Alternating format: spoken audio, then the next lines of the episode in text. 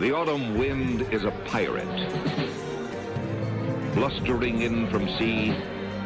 With a rollicking song, he sweeps along, swaggering boisterously. The autumn wind is a raider, pillaging just for fun. He'll knock you round and upside down and laugh when he's conquered and won. Raider Nation, let's go, let's go. Raider Nation, let's go, let's go. Raider Nation,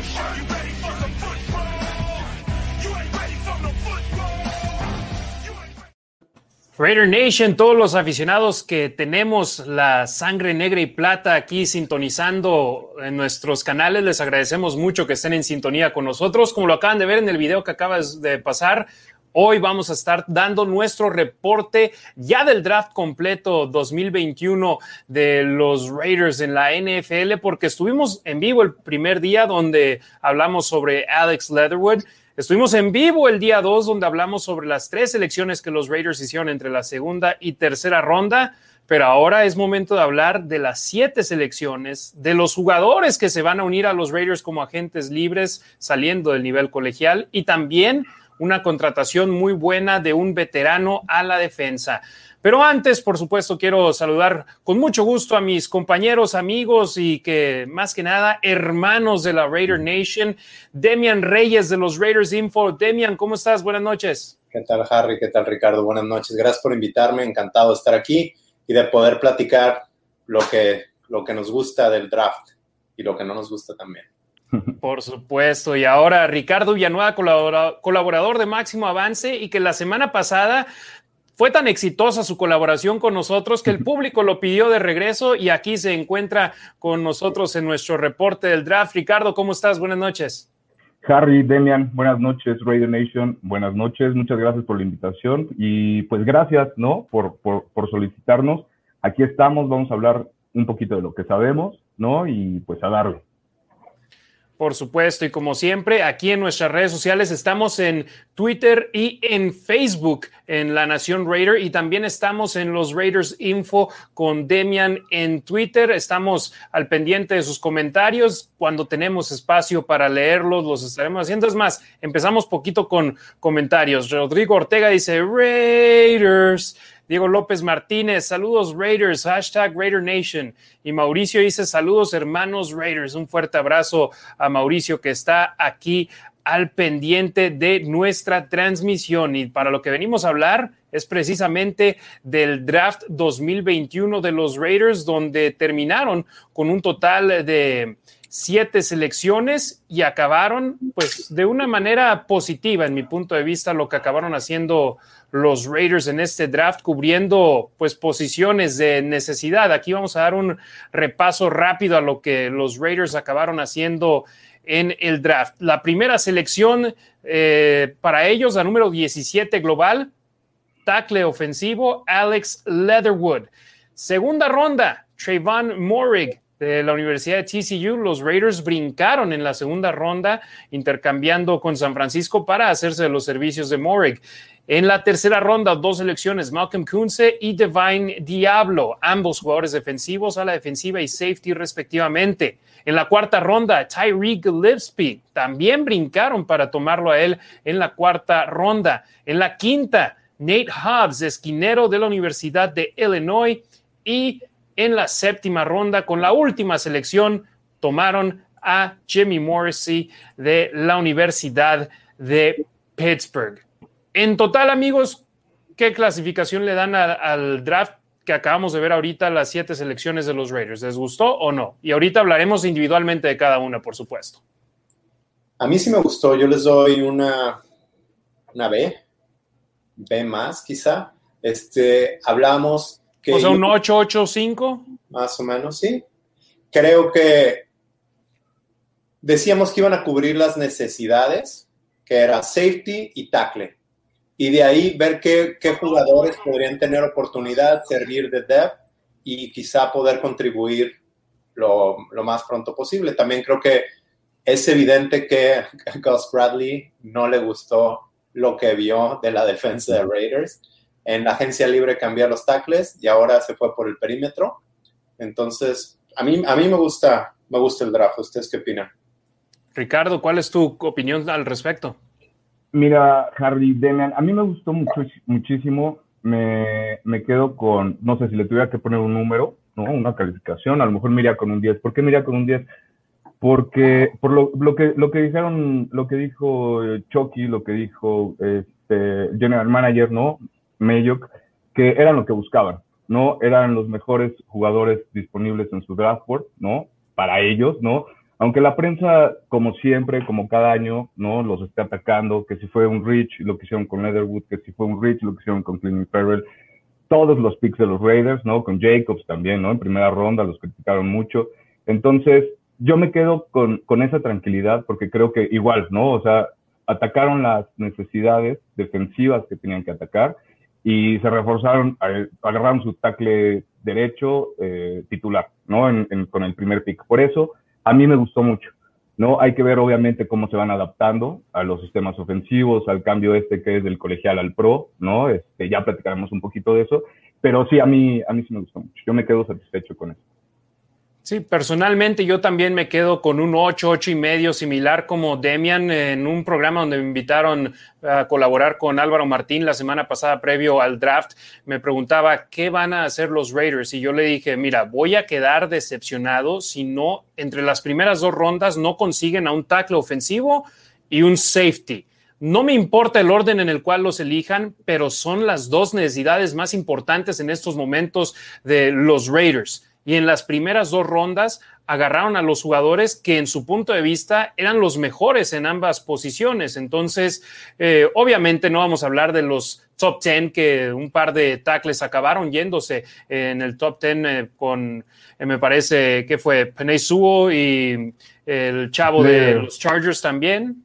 o sea, se acaban yendo temprano y obvio ellos tal vez estaban un poquito arriba de la demás competencia, pero estando en 17 no puedes pensar en, por ejemplo, agarrar a un Trevor Lawrence o agarrar a, a Cal Pitts. Te tienes que ir con lo que queda del Ecuador de la mitad del draft para abajo y para los Raiders, Alex Leatherwood fue el jugador que más impresionó a Tom Cable y Tom Cable es nuestro coach de línea ofensiva y ha hecho un buen trabajo a pesar de las lesiones en esa posición. Entonces, confiamos en, yo confío en, la directiva, aunque no se han ganado la confianza con algunas elecciones de primera ronda desde que arrancó la nueva gestión de John Gruden al equipo, pero yo estoy similar, 8 a 8 y medio y esperemos que durante el campo de entrenamiento los chavos demuestren lo que tienen que hacer. Así que Vamos a comenzar hablando sobre precisamente la primera selección de los Raiders en el draft que sorprendió a propios y extraños compañeros, pero que a final de cuentas es el hombre que va a estar representando a la nación Raider, Alex Leatherwood. Sorprendió, pero con cabeza fría ya se sienten mejor del pick, ¿no? Sí, y entendiendo el por qué, ¿no? A ver, bueno, para empezar, Alex Leatherwood jugaba de tackle izquierdo, que es una de las posiciones más difíciles en, el equipo campeón, en el, mejor programa de college football, ¿correcto? Fue capitán.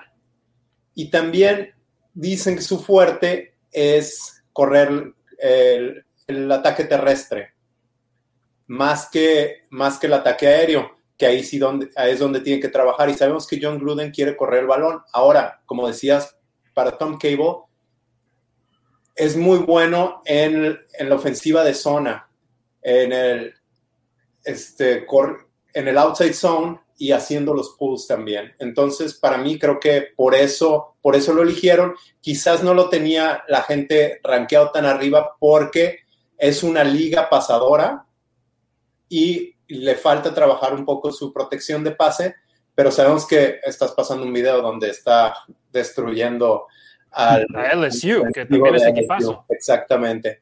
Y eso es lo que quiere hacer Gruden. Y para muestra, pues trajo a Kenyon Drake también, ¿no?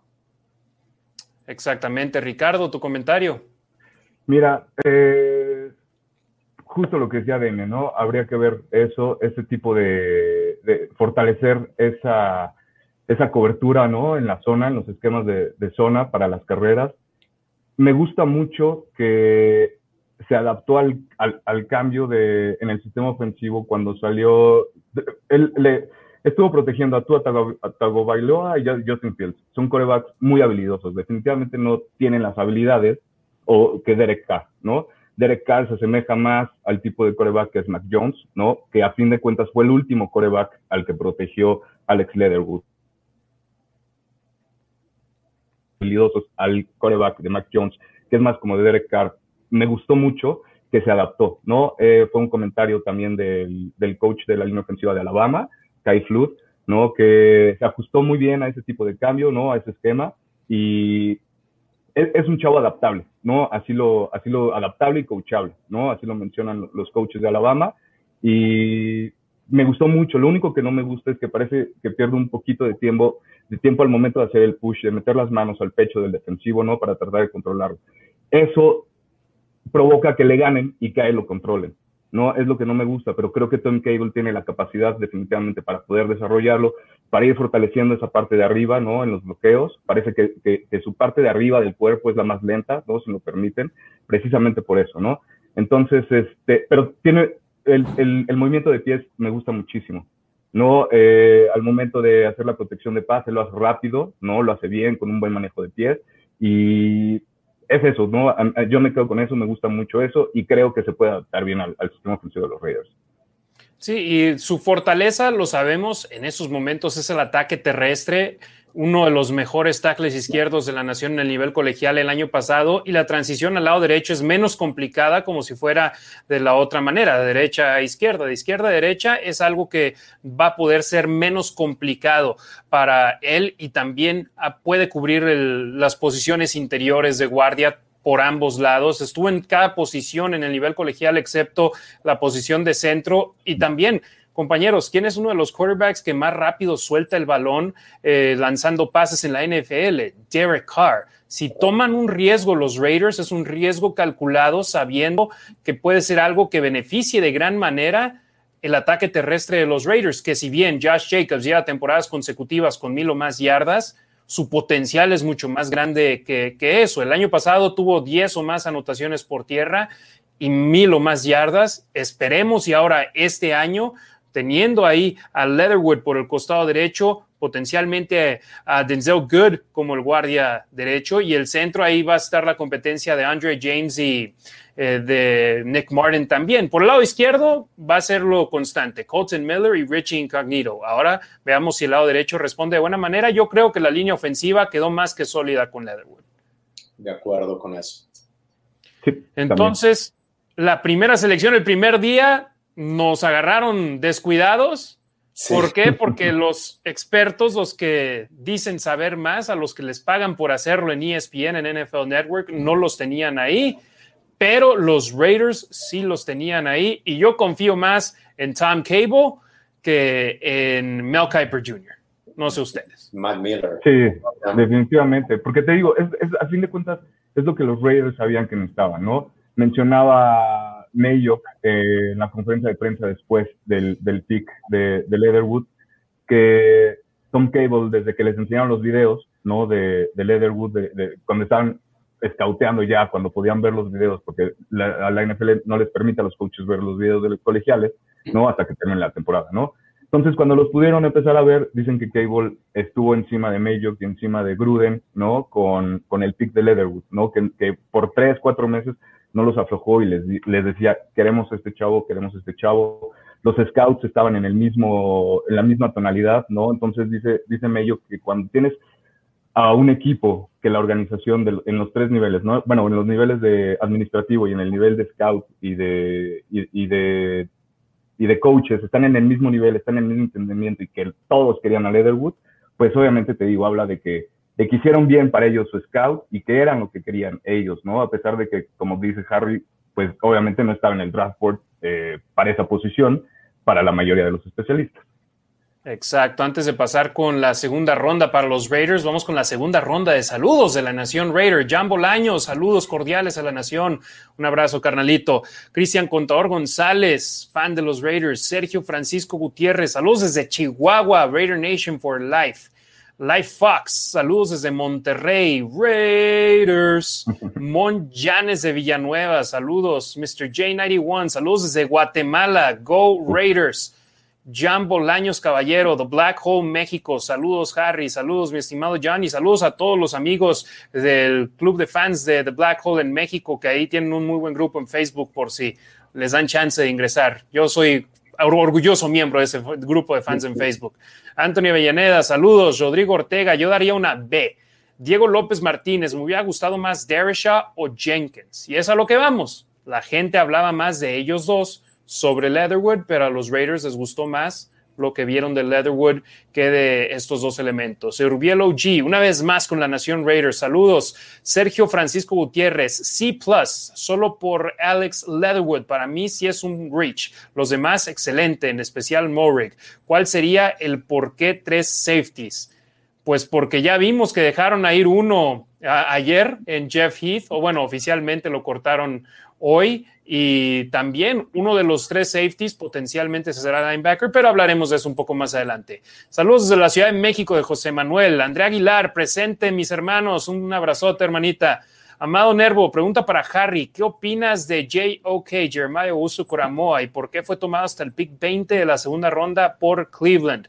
Pues en todo el mundo se enteró hasta después de que lo eligieron que tenía problemas médicos, problemas cardíacos y yo lo que comenté es que es más fácil elegir a alguien que tal vez tiene una lesión de espalda como Moreg que tener, escoger a alguien con una condición cardíaca en la segunda ronda. Los Raiders lo hicieron en el pasado con Mohurst Jr., pero fue hasta la quinta ronda, no fue en la segunda ronda. Entonces, por eso, problemas cardíacos.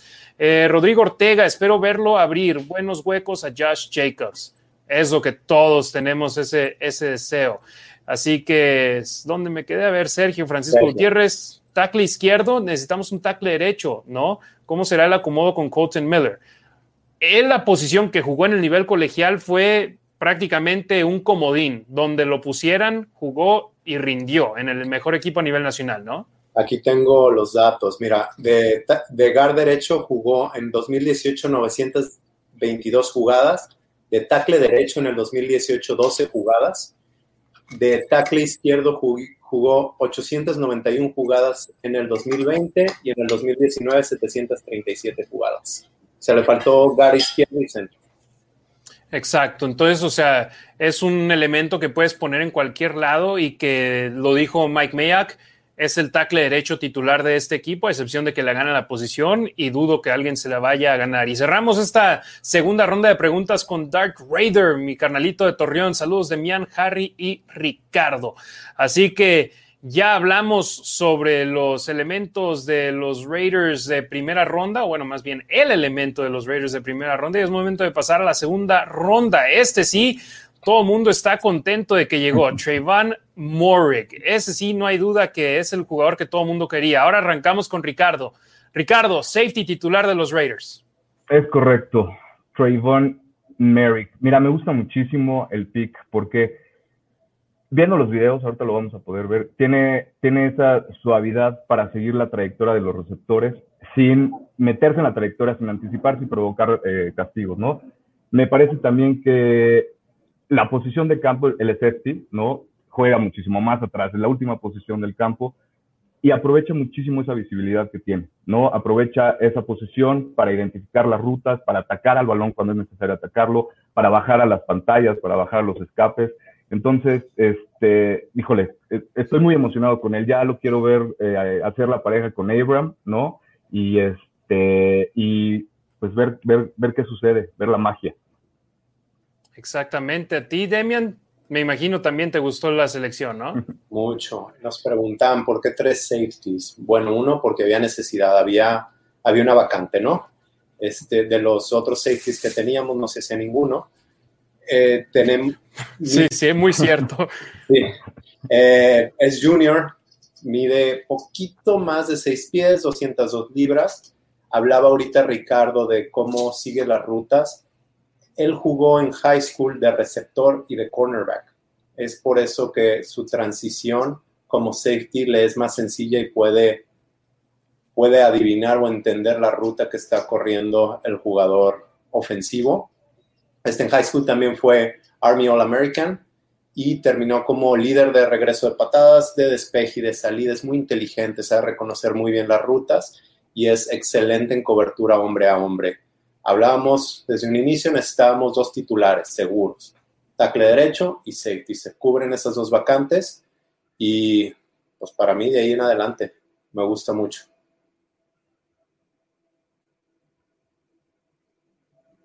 Creo que perdimos a Harry. Sí, ¿Tú qué o, o nos perdimos nosotros, pero bueno. Tomando igual lo de por qué tantos este, en el partido contra Kansas, en el, en el último, ¿no? En el que fue en Las Vegas, ¿no? En el que perdieron los Raiders contra Kansas. Un dato curioso. Fue el, cumpleaños de Paul Gunter. Ese, ese día del partido fue el cumpleaños de Paul Gunter, que obviamente pues ya no está, ¿no? Este, los Chiefs venían de bye, como siempre, que les toca bye y juegan contra los Raiders. Siempre, ya es una ley 100% segura. No, eso. eh, los Raiders tuvieron 11 jugadores en la, re- en la lista de COVID en esa semana. 10 de esos jugadores eran jugadores defensivos. En ese partido no jugaron la Marcus Joyner, safety, no jugó Corey Littleton, linebacker, y no jugó Cleveland Farrell, no defensive end.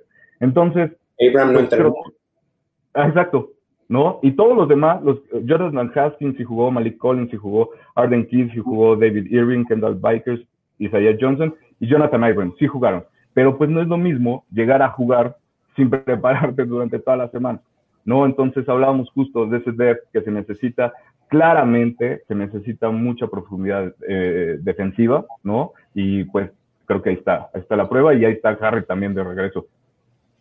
Sí, una, una disculpa, compañero. Falló el, falló el Wi-Fi. Afortunadamente a los Raiders no les falló ni el Wi-Fi ni el teléfono el día del draft. Eso sí hubiese sido una, una catástrofe. Pero sí, o- los comentarios, Merrick, Morrig, como le digamos, Trayvon, ya sé yo que llevo un par, de, un par de días diciendo el nombre mal. Merrick, un jugadorazo, es una posición que los Raiders han batallado en cubrir en los últimos años y me da mucho gusto que ahora tengan a este elemento joven que a pesar de ser joven ha jugado en una conferencia de poder en los Estados Unidos, fue titular con TCU y la verdad es un elemento que, que creo que va a venir a hacer grandes cosas con los Raiders y por mucho tiempo y sobre todo con nuestro nuevo coordinador defensivo que le venga a traer ese sazón a nuestra defensa de los malosos, pero y también algo que se tiene que mencionar, creo que si hubiesen elegido a los jugadores al revés, nadie hubiese dicho nada al respecto, nadie se hubiese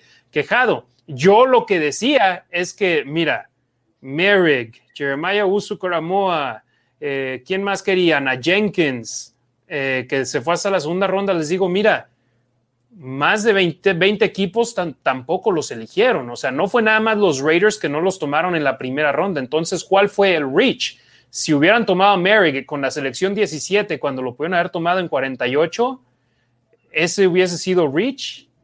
Y ese día aquí hablábamos del valor de los safeties en el draft, que no son muy, buen, muy bien evaluados. En el campo sí lo son, pero en el draft puedes agarrar un buen safety en tercera ronda. Es como, es como los running backs. ¿Para qué usas un running back en primera ronda cuando puedes agarrar uno en cuarta, quinta ronda? Sí, porque estamos enamorados. Nos encanta Josh Jacobs, pero la realidad es que si hubiésemos tomado un- a un corredor en la tercera ronda, podría estar haciendo algo similar o mejor que Josh Jacobs. Entonces, pero yo, mira, las primeras dos selecciones van a ser titulares desde el primer día que entren al edificio y la única manera que no van a estar jugando en la semana número uno de la temporada regular va a ser si acaban perdiendo el puesto en entrenamientos, que lo dudo, o tocando madera, si sufre alguno de ellos una lesión. Entonces, eh, bien los Raiders ahí, agarrando a dos titulares con sus primeras dos selecciones en este draft 2021. Oye, Dale, una nota rápido. Estaba escuchando a eh, Lockdown Raiders, eh, Q Myers, que tiene un podcast diario, invitó a gente que cubre a, a la universidad. Entonces invitó a alguien de Alabama, invitó a alguien de TCU y estaba platicando la persona de TCU que una de sus jugadas favoritas fue contra Oklahoma State. Creo que taclea al coreback y se hacen de palabras y a las dos o tres jugadas lo intercepta. Y después no que se burlara de él, pero como que tiene la actitud de Raider. Y eso, júntalo con, Abram. con Abram, exactamente, van a ser una buena pareja. Y obviamente las comparaciones o lo que se busca, de lo que se habla es un Earl Thomas y un Cam Chancellor. Y ahí está Abram como Cam Chancellor y también en la tercera ronda el, el otro safety que eligieron.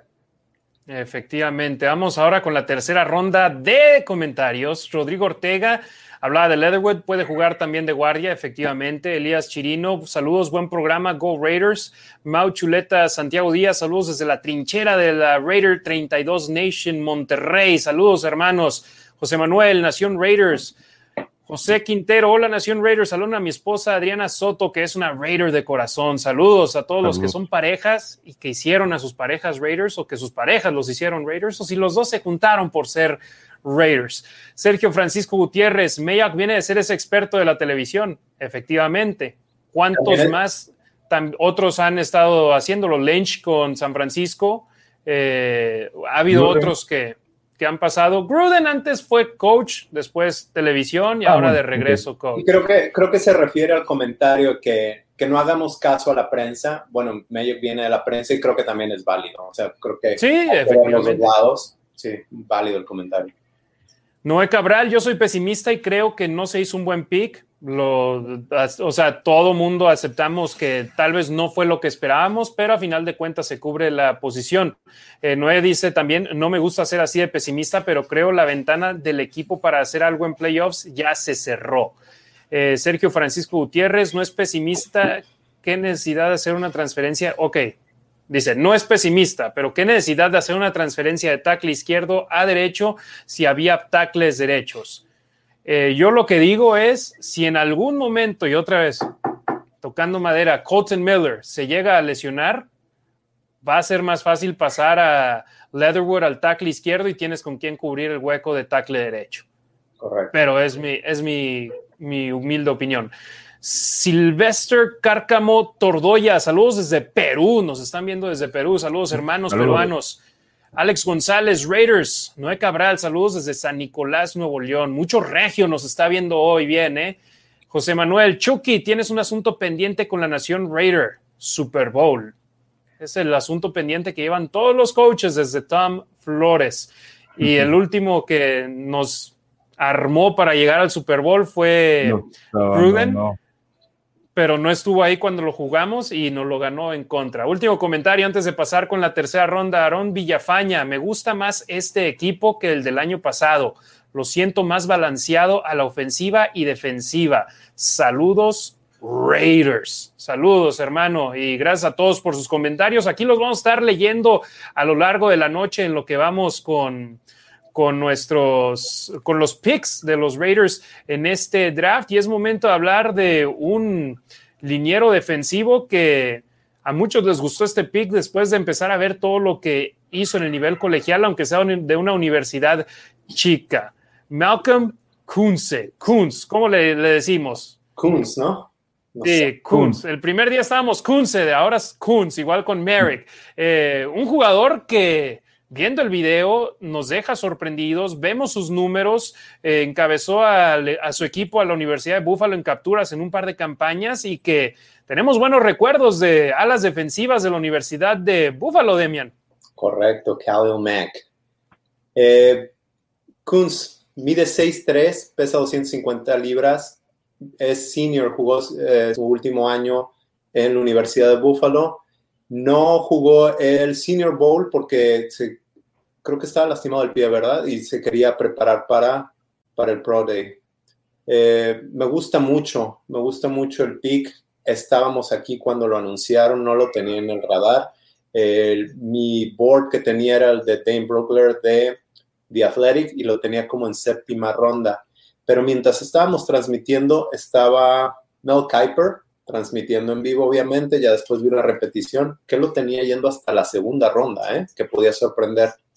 Ahora, después de analizar por qué, por qué tan disparejo, cómo lo tenían evaluado, porque no es un ala defensivo completo. Ahorita no te juega la carrera, está pequeño, pero es especialista en tercera oportunidad. Y eso va, va a llegar a cubrir el hueco de Arden Key, no necesariamente que lo haya hecho perfectamente Arden Key. De buena manera, sí. Ajá, pero ese, ese es el rol que va a jugar. Va a entrar en el paquete NASCAR o Speed, que en tercera y largo, donde vas a tener eh, a, tus, a tus linieros más rápidos, nada más a llegarle al coreback. Y eso es en lo que se especializa. Este, teníamos que, snap por snap, jugada por jugada, fue uno de los, eh, de los pass rushers más productivos en la NCAA la temporada pasada. Entonces lo usarán, decíamos, para los paquetes de, de tercera oportunidad, descansado y darle rotación. Entrará, entrará Kunz, Max Crosby y Ngakwe de alas defensivas, rotándolo, y de tackles, Ferrell, Thomas, ¿quién más? Uh, Irving. Hankins. Irving. Eh, bueno, Hankins juega muy bien la carrera, pero no necesariamente presiona al coreback. Pero esos, creo que esos tres tackles defensivos y esos tres. Este, en el paquete de velocidad. Exacto. Y es, para eso lo trajeron y eso es lo que sabe hacer. Punto.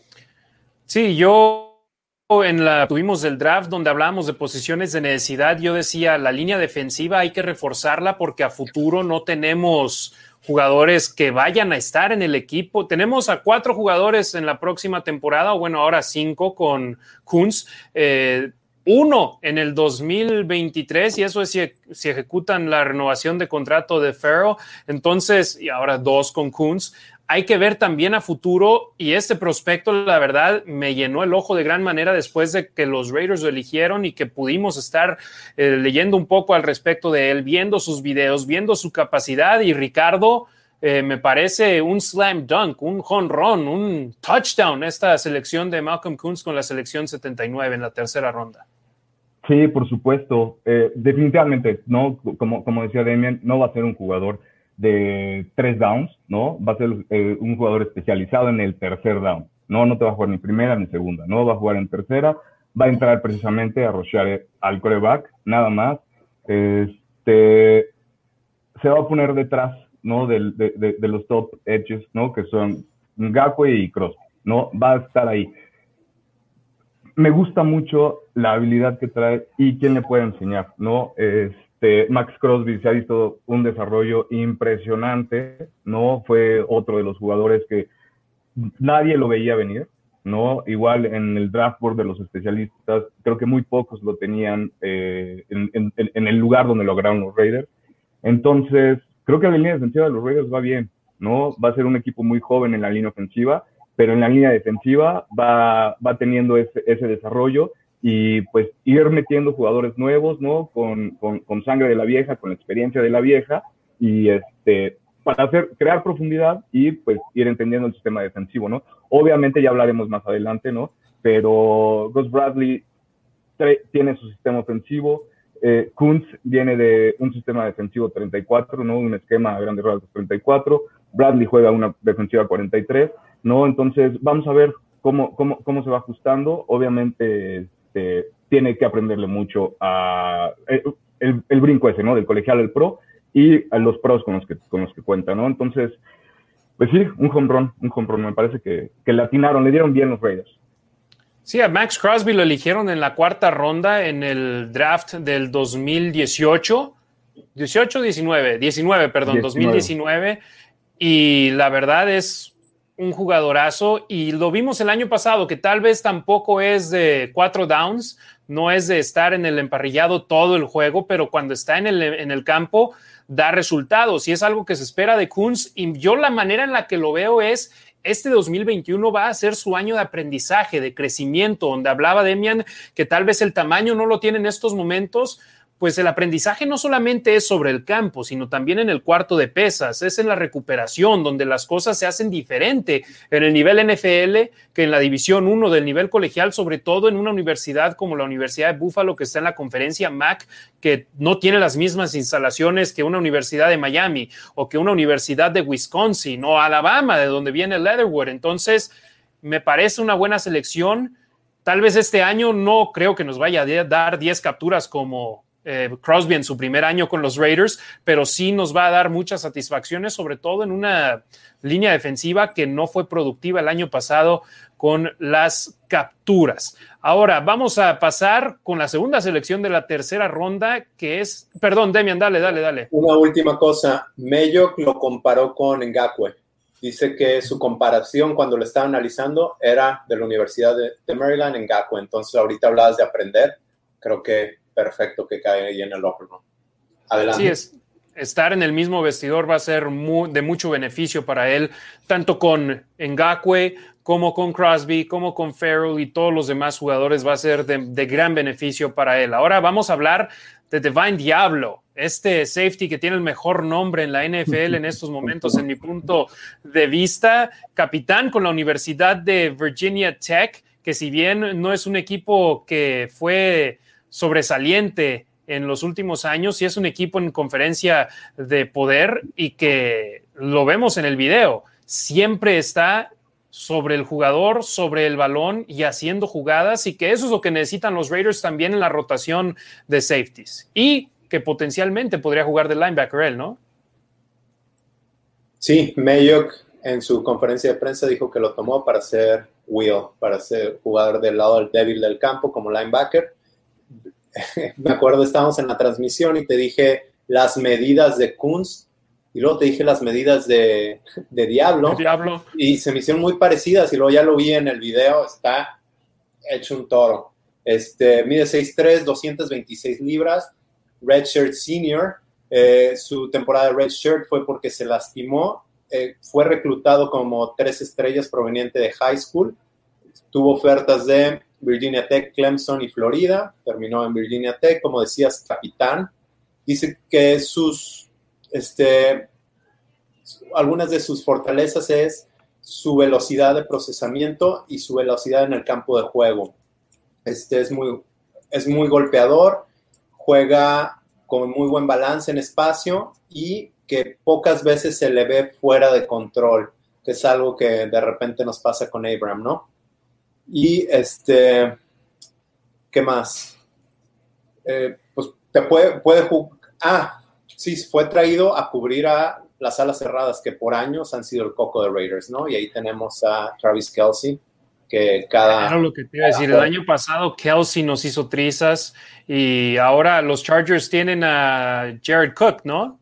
Que trajeron Ah, de Nueva Orleans. Cierto, ¿y a Entonces, eh, lo volvieron a firmar o lo dejaron ir? ¿A quién no? A Hunter se fue. Hunter se fue a Nueva Inglaterra. Pero Jared Cook, desde que estuvo en los Raiders, se volvió muy productivo. Estuvo con Nueva Orleans y tal vez no tuvo los mismos números, pero es una ala cerrada peligrosa. Entonces hay que tener cuidado con, con los tight ends en nuestra conferencia y sobre todo en ese juego contra Kansas, donde no puedes darle el, menor, el más mínimo espacio a Travis Kelsey y esperemos se le aparezca el diablo a Kelsey en el campo, ¿no? Rick. Exacto. Es correcto, pues mira, al menos se les apareció a toda la, a la conferencia de la ACC, ¿no? Fue primer equipo en la ACC en el 2020. Pues está- le estamos hablando de que en la ACC juega Clemson, ¿no? Juega este, Notre Dame, Florida Notre Dame State. Ian Book, ¿no?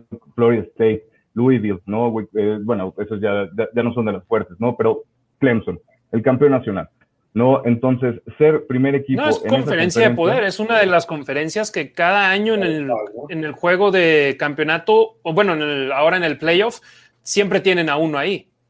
Correcto. Es correcto. Le inter- de hecho, le interceptó a Trevor Lawrence y tuvo tres tacleadas contra Clemson el 5 de diciembre. No me acuerdo qué partido fue ese, pero bueno, al menos a Trevor Lawrence le interceptó. Eso te habla, ¿no? De algo. De algo, de algo bastante considerable. Lo traen igual, obviamente, para jugar eh, a John Gruden, creo le encanta esta palabra, tipo Joker.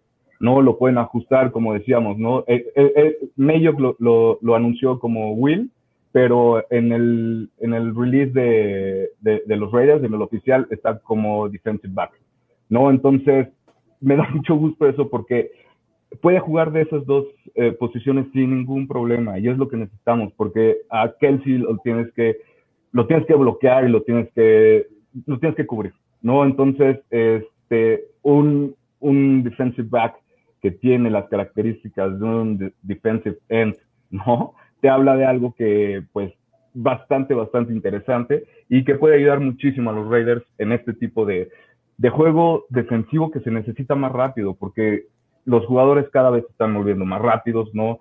Hay que estarlos correteando por todo el campo, insisto, hay que ver cómo ajusta Bradley el, el sistema defensivo, pero necesitamos velocidad en el campo, necesitamos velocidad en el perímetro y es, en, en todos lados de la defensiva, ¿no?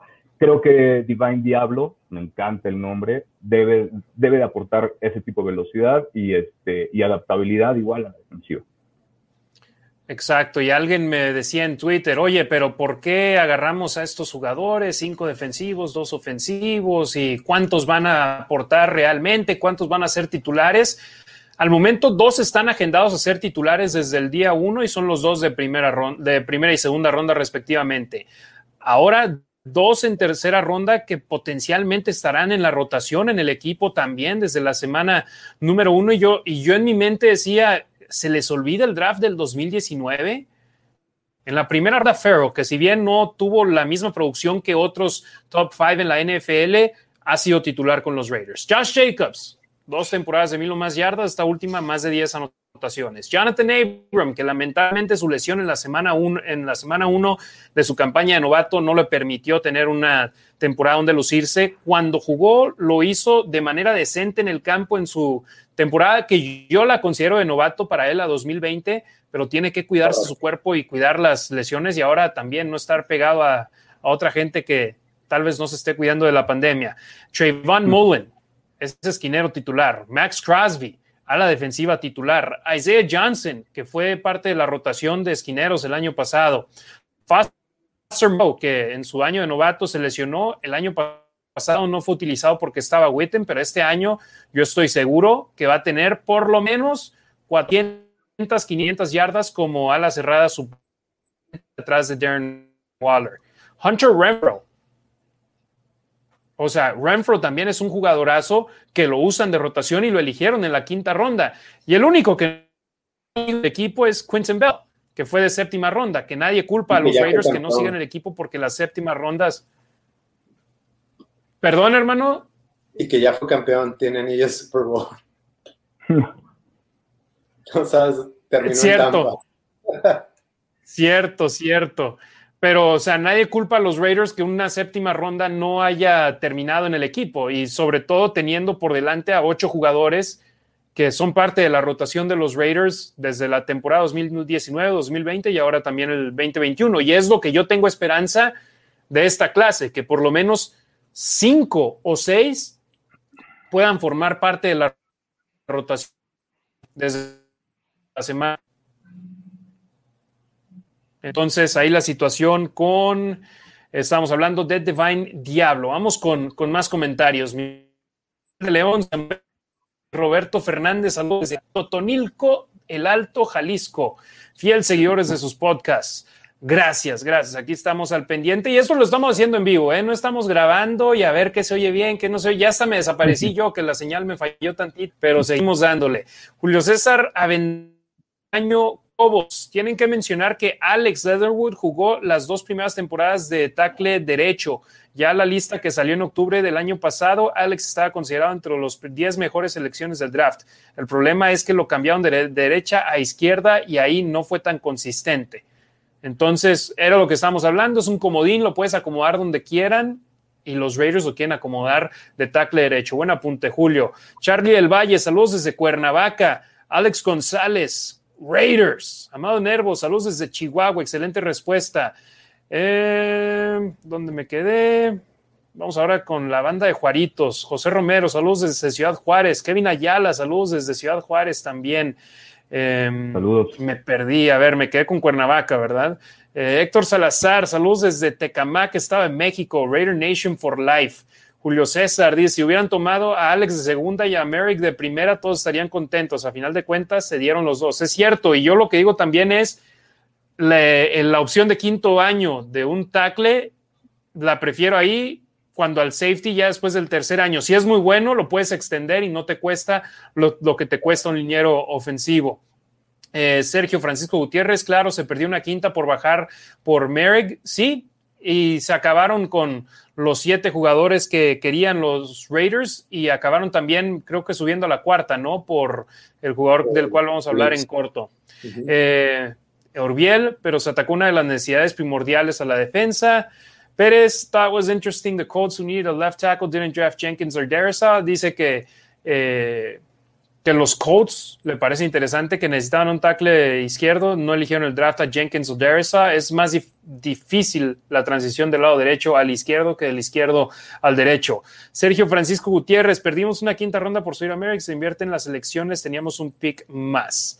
Exacto, pero acaban agarrando a los jugadores que en realidad querían en, este draft. Así que eh, vamos ahora un comentario más y tengo que regresarme tantito porque nos da pie a hablar del siguiente jugador. Harry, Demian y Ricardo, ¿cómo jugarán los tres safeties que seleccionaron y cómo se acoplarán con Abram y Joseph? La situación es, los Raiders en la cuarta ronda acabaron eligiendo a otro safety en este draft. Y ese safety acabó siendo este jugador que ven en pantalla, es sus, sus juegos de preparatoria, ¿verdad, mi estimado Demian? Sí. Tyree Gillespie, de la Universidad de Missouri. Los Raiders brincaron en el draft a la cuarta ronda para poder elegirlo. Entonces, tres safeties de manera consecutiva. La gente decía, ok, el primer safety bien, o bueno, no de manera consecutiva, sino tres en los últimos cuatro picks. Pero ¿por qué tres safeties? Demian, te doy pie. Y ojo, también Divine Diablo es prácticamente lo mismo que Tanner Muse. Tanner Muse era safety y lo bajan de linebacker, es prácticamente lo mismo.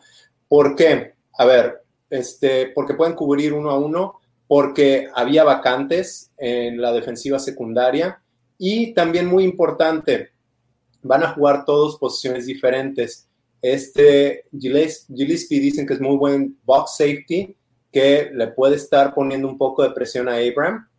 Eh, Diablo, ya dijimos, va a jugar de Will. Y Mayock hizo un apunte, y esto, por favor, escúchenme. Eh, dijo que quiere jugadores grandes que corran rápido. Muchos estamos casados con como se jugaba antes, hace 20 años, 4-3. Necesito cuatro linieros y tres linebackers. No, ahorita los jugadores necesitan ser rápidos y poder cubrir, poder moverse dentro del campo. Eh, un claro ejemplo fue Pierre Paul en Tampa Bay. No estaba sobre la línea, estaba como linebacker y esa formación les funcionó de maravilla, sobre todo en el Super Bowl.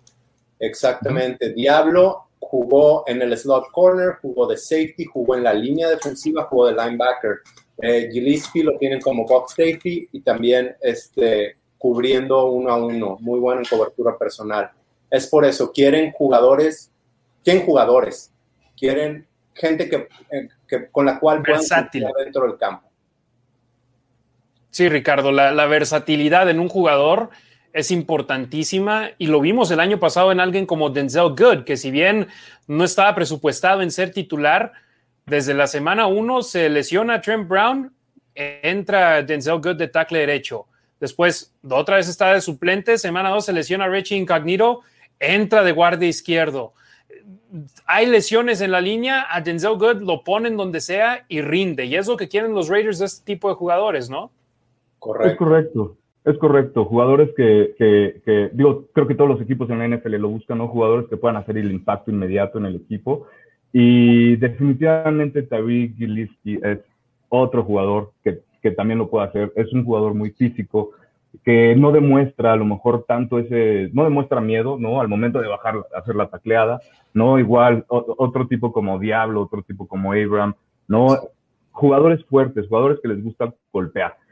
Pero esperemos que tenga esa, esa tranquilidad, esa mesura, ¿no? Para no bajar a lo tonto, como a veces eh, lo, lo hacía Abram, retomando un poquito el, tema de Abram, que sí, su temporada, para mí igual, ¿eh? la temporada pasada fue su temporada de novato, y se vio, ¿no? Igual contra Kansas, estamos hablando hace ratito del partido contra Kansas, el partido en Las Vegas, se perdieron. Final. No, y espérame, en, en, el primer cuarto era tercera y una, eh, Abraham dispara, se le plantó a este a Mahomes, ¿no? De frente y se le escapó, pero a Abraham se le veía el hambre, se le veía el hambre de llegar al prueba, desafortunadamente cometió errores de novato, ¿no? Por ser su primera temporada a lo mejor completa, no había entrenado en toda esa temporada por el tema del COVID, que había estado en la lista esta. Entonces, este, pero, pero se ve eso, se ve ese tipo de actitud, ¿no? De bajar fuerte y bajar rápido al balón. Y es igual lo que me gusta de, es lo que me gusta de los safeties, jugar de en series de las mejores posiciones, porque ves todo, ves todo y, tienes muchas ventajas a comparación de, pues, de los receptores o del coreback, ¿no? Tienes toda la visibilidad del campo, entonces me gusta mucho ese, ese, tipo de picks. Efectivamente, y esperemos, como lo decía, Gillespie no va a ser titular esta, esta temporada, a excepción de que haya lesiones en el campo, pero rotación. Un jugador no va a estar sobre el campo el 100% de los snaps o el 90% de los snaps. Hay rotación en la defensa y se necesitan jugadores de calidad. Muchos en las redes sociales de la Nación Raiders se quejaban de que Jeff Heath había sido soltado. Yo les decía, mira, cuando entraba como el suplente de Eric Harris, se veía bien.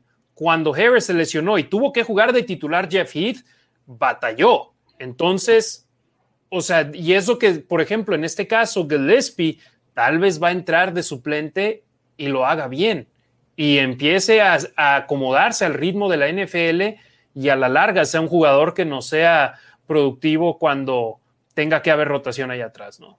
Correcto, y así fue Jeff Heath en toda su carrera, ¿eh? Sí.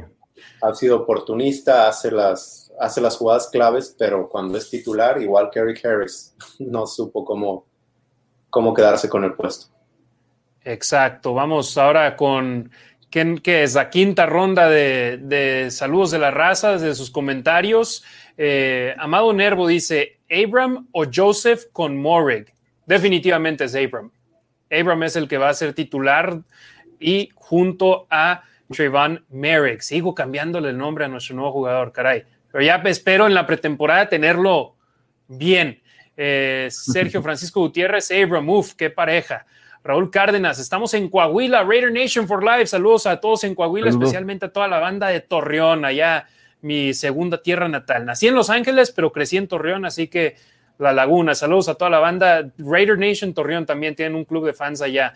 Eh, Edmundo Armendáriz Simón, saludos desde Torreón, mi paisa. Saludos, Edmundo. Césaro Calle Cruz, saludos a todos. Oigan, una pregunta. ¿Creen que es factible que aún llegue Melvin Ingram? Go Raiders. Yo también hice a mi novia Raider. Muy bien. Y sobre la situación de Melvin Ingram, Ricardo, ¿tú cómo la ves? Yo sinceramente no creo.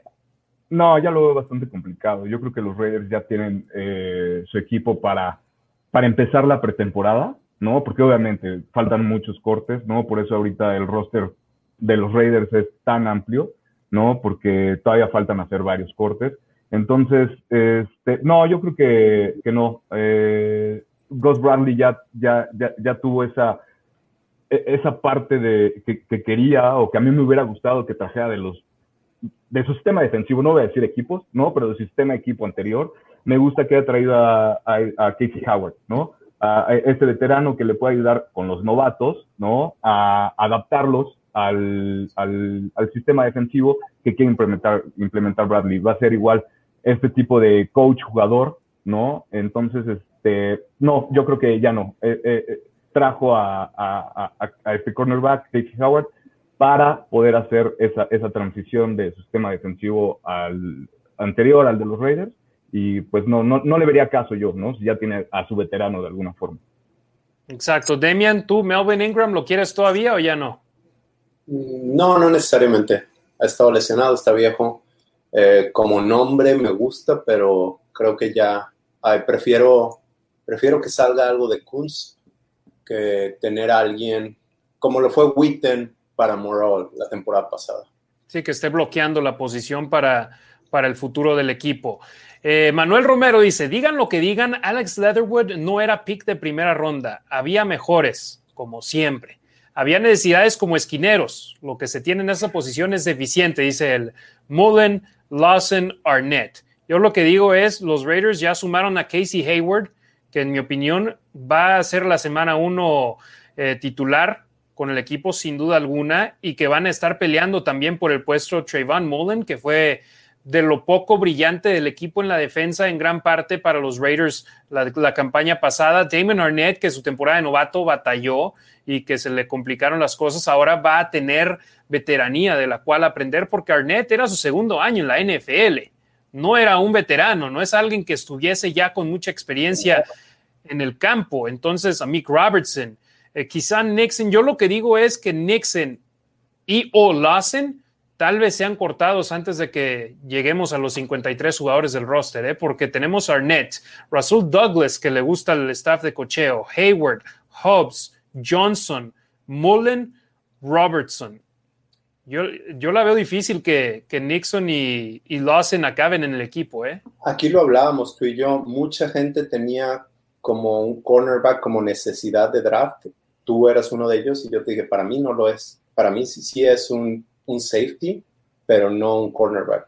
Pero, no, yo, yo decía, mira, ya en lugar de que Gillespie se agarraban a un corner, qué bueno, y a final de cuentas acabamos sí. agarrando al que va, del que vamos a hablar en el pick de la quinta ronda, que es precisamente un jugador de la Universidad de Illinois, que si bien no estuvo en, un, en universidad grande, estuvo en conferencia de poder, que tal vez se cansen de que digamos conferencia de poder, pero es la realidad.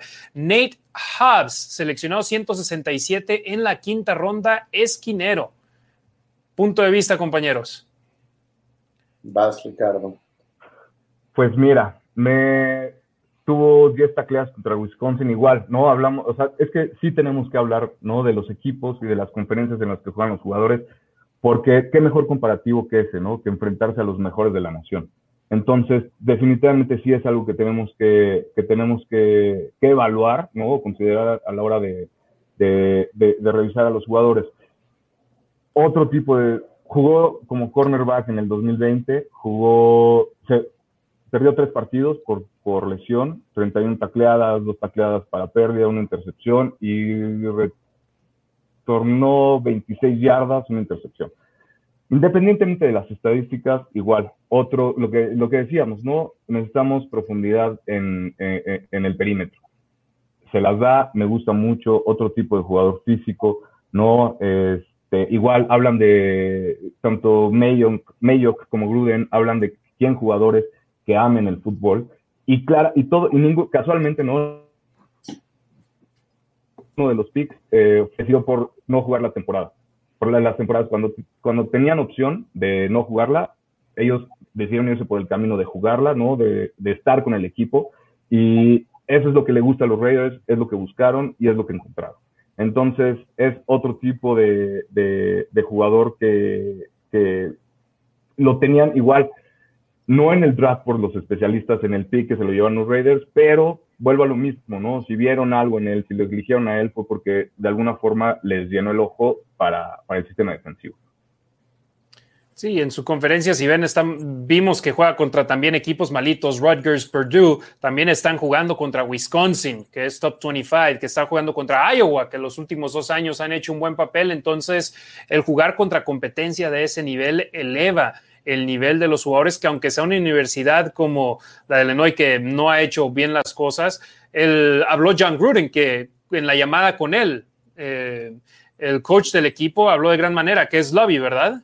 Uh -huh. Lobby Smith era, creo que ya no es a partir de este año pero lo, lo, entrenó él en sus primeras sí, sí, temporadas con el equipo. Entonces dice, Lovey Smith habló de gran manera de ti, de tu dedicación, de lo entregado que eres y eso es lo que yo quiero y que vengas a dar tu 100%. Entonces, si impresionó a un ex coach de la NFL en el nivel colegial, esperemos lo haga también en, ahora ya estando en la liga, ¿no? Claro, viene para cubrir la posición de Nickelback, va a traer más presión. Decíamos que Arnett se puede se puede mover a slot corner, ahora con Casey Hayward. Entonces ahí están Nixon. Eh, ¿Quién más está por ahí? Isaiah Johnson. Lo, Isaiah. Este, y a Mick Robertson, que fue drafteado la temporada pasada. Entonces, pues qué bueno que Raiders está seleccionando jugadores de profundidad y no tenemos necesidad de, de agarrar talento para que sea titular en la quinta, cuarta ronda. ¿No? Exacto, y yo era lo que decía, mencionábamos, posiciones de necesidad, yo ponía esquinero porque quería ver variedad ahí. Nixon lo, lo, tenemos ahí otra vez y la verdad no, Lawson, no. Y si traemos a un chavo que te va a entregar todo y que va a hacer bien las cosas y que les gusta el equipo, mira, lo tomaron en la quinta ronda y a mí me parece una buena selección para los Raiders que no creo que debieron de haber elegido a un esquinero en la primera, segunda o tercera ronda yo decía, de la cuarta en adelante que sea opción. Igual con la línea defensiva, yo decía, de la tercera en adelante que sea opción. y es lo que sucedió. Yo dije, uno y dos, a excepción de que no caiga, ah, de que caiga Micah Parsons a 17, Correcto. tienen que ir tackle y eh, posición de safety. Y a final de cuentas es lo que se acabó cubriendo. Nos queda una selección más en el del draft de los Raiders. Amado Nervo dice tercera y Kunz. Es buena, ¿eh? Ya es que tenemos tercera y Renfro. Ok, ok, ok. Ok. Ahora que sea tercera y Tercera Kunz. y te tardaste, te tardaste en agarrarla, Demian. No, pero ya sí. la había leído hace rato, pero no le había entendido. Ya dice Jimena Montserrat Malpica, saludos a todos. A ver, me perdí otra vez en los comentarios. Es que hay tantos que caen de la raza que les agradecemos mucho su apoyo y si nos siguen apoyando, yo voy a seguir lanzándole invitaciones a Demian y a Ricardo para estar aquí en comunicación con ustedes Que me en llegue el el precio. Eso va a ser lo, lo difícil. Eh, pero aquí estamos en el Facebook de la Nación Raider, en el Twitter de los Raiders Info y en el Twitter de la Nación Raider. Héctor Salazar, Mullen y Arnett no son malos. Imposible mantener una cobertura si tu línea defensiva no hace presión al mariscal de campo. Increíble cómo Brady te hace un pase de anotación corriendo. Jimena Montserrat Malpica, cualquiera de ellos se tiene que adaptar a un nuevo ritmo, tienen que ajustarse al estilo de juego y a los compañeros. Es imposible pensar que desde un inicio van a estar totalmente conectados. Es algo que requiere tiempo y esfuerzo. Y es cierto, ni Khalil Mack en la semana uno era una bestia. Se tardó un poco. uno. Exacto. Diego López Martínez, Héctor Salazar, aparte firmaron a Hayward, hablaba sobre la situación de los esquineros. Y Jimena además agrega, aparte de lo que influyó en su selección es que ya ha sido compañero de equipo de algunos de Raiders y eso facilita la adaptación de juego. Me imagino habla de Leatherwood, ¿no? Pues, Eh, dice, yo quiero el termo de Demian. A ver, a ver si le llegan al precio. Andrea Aguilar dice, yo su cerebro. No, es que Demian sí, sí está cañón. Arturo Dueñez Jauregui, saludos desde Torreón, Coahuila, saludos paisano. Nova SS350, saludos desde San Juan, Puerto Rico, nos están viendo, ¿qué tal? Eh. Manuel Romero, Diego López Martínez, le responde a él, es el único bueno, no, ya no sé de quién hablan. Eh, Julio César Avendaño Cobos, Gilles- Gillespie puede quitarle el puesto a Abram. Mira, si le quitan el puesto a un titular es porque es mejor y yo no, no, no tengo nada en contra de eso. Hay que ver si lo puede hacer. Es, es- es crear competencia, ¿no? También a, fin de cuentas es crear competencia dentro del equipo y, y- y obligar a tu compañero a hacer la mejor versión que pueda hacer del mismo, ¿no? Todo precisamente para hacer el conjunto, para hacer la armonía y, y- llevar la defensiva al mejor nivel que puedan ser. Pero pues sí, obviamente es, es generar competencia y es, es competencia sana, ¿no? Obviamente, tienen que llegar a hacer esa armonía y, bueno, precisamente para eso son todo el tipo de, de, de actividades que realizan los equipos, ¿no? Que ya es un tema, ¿no? De la liga, pero esperemos, por ejemplo, al menos que los Raiders, yo sí espero que lleguen a hacer lo que tienen que hacer, sus entrenamientos, su, todo lo que tienen que hacer las, en las instalaciones de los Raiders, que no se metan en problemas y obviamente pues que no se lastimen, ¿no? Y eso va a ayudar porque obviamente vas haciendo esa química con el equipo que tienes que hacer para empezar a, a poder correr bien las jugadas, etcétera, ¿no? O sea, es, un proceso que sí, definitivamente es largo, pero, pero pues ahí van los Raiders, ahí van. Efectivamente, Jimena regresa a la situación de la línea dice, exacto, Demian le están apostando a cambiar la dinámica de la línea y ya hacía falta, estaba muy pesada y no daba resultados. Good ha sido una sorpresa muy agradable como jugador. Denzel Bueno, que por cierto nos sigue en la Nación Raider en Twitter. Julio César Avendaño Cobos, que Lespi puede quitarle el puesto a Abram, pienso que va a ser la selección de mayor sorpresa, espero y sí. Además, si consideramos el historial de lesiones de Abram y Joseph, Gillespie va a ser súper necesario. Manuel Romero le responde a Jimena, Mullen en un partido cuatro o cinco castigos consecutivos. Arnett, el peor prospecto catalogado en su posición en el pasado draft 2020. Ya quisiéramos que, que, los novatos rindan desde el día uno, ¿no? Y sobre todo en una, sí. una división como la nuestra. Y Mullen tuvo un partido espantoso y él sería el primero en decírtelo contra los Chargers. Pero también no olvidemos los otros partidos que tuvo y también que tuvo buenas jugadas. No, y aparte también hay que entender, ¿no? Obviamente, si en el perímetro no están funcionando las cosas, y, y, provocas muchos castigos, tienes que hacer recursos para que no te ganen. Y si en el perímetro, si, perdón, si la línea defensiva no está provocando la presión suficiente para que el perímetro no le gane y el perímetro se pueda mantener competitivo, pues está muy difícil, ¿no? Y pues obviamente los corners tienen que hacer algo, tienen que hacer algo para que no se le vayan eh, los, los receptores y jugando contra un Tyreek Hill que sabemos, ¿no? La velocidad, la velocidad que tiene, pues no te puedes mantener siempre en el uno contra uno contra ese tipo de jugadores si tu línea defensiva no tiene la presión, ¿no? Entonces también va, va por ahí. Es preferible un castigo de 10, 15, 20 Claro, yardas claro, a un touchdown. sí, claro.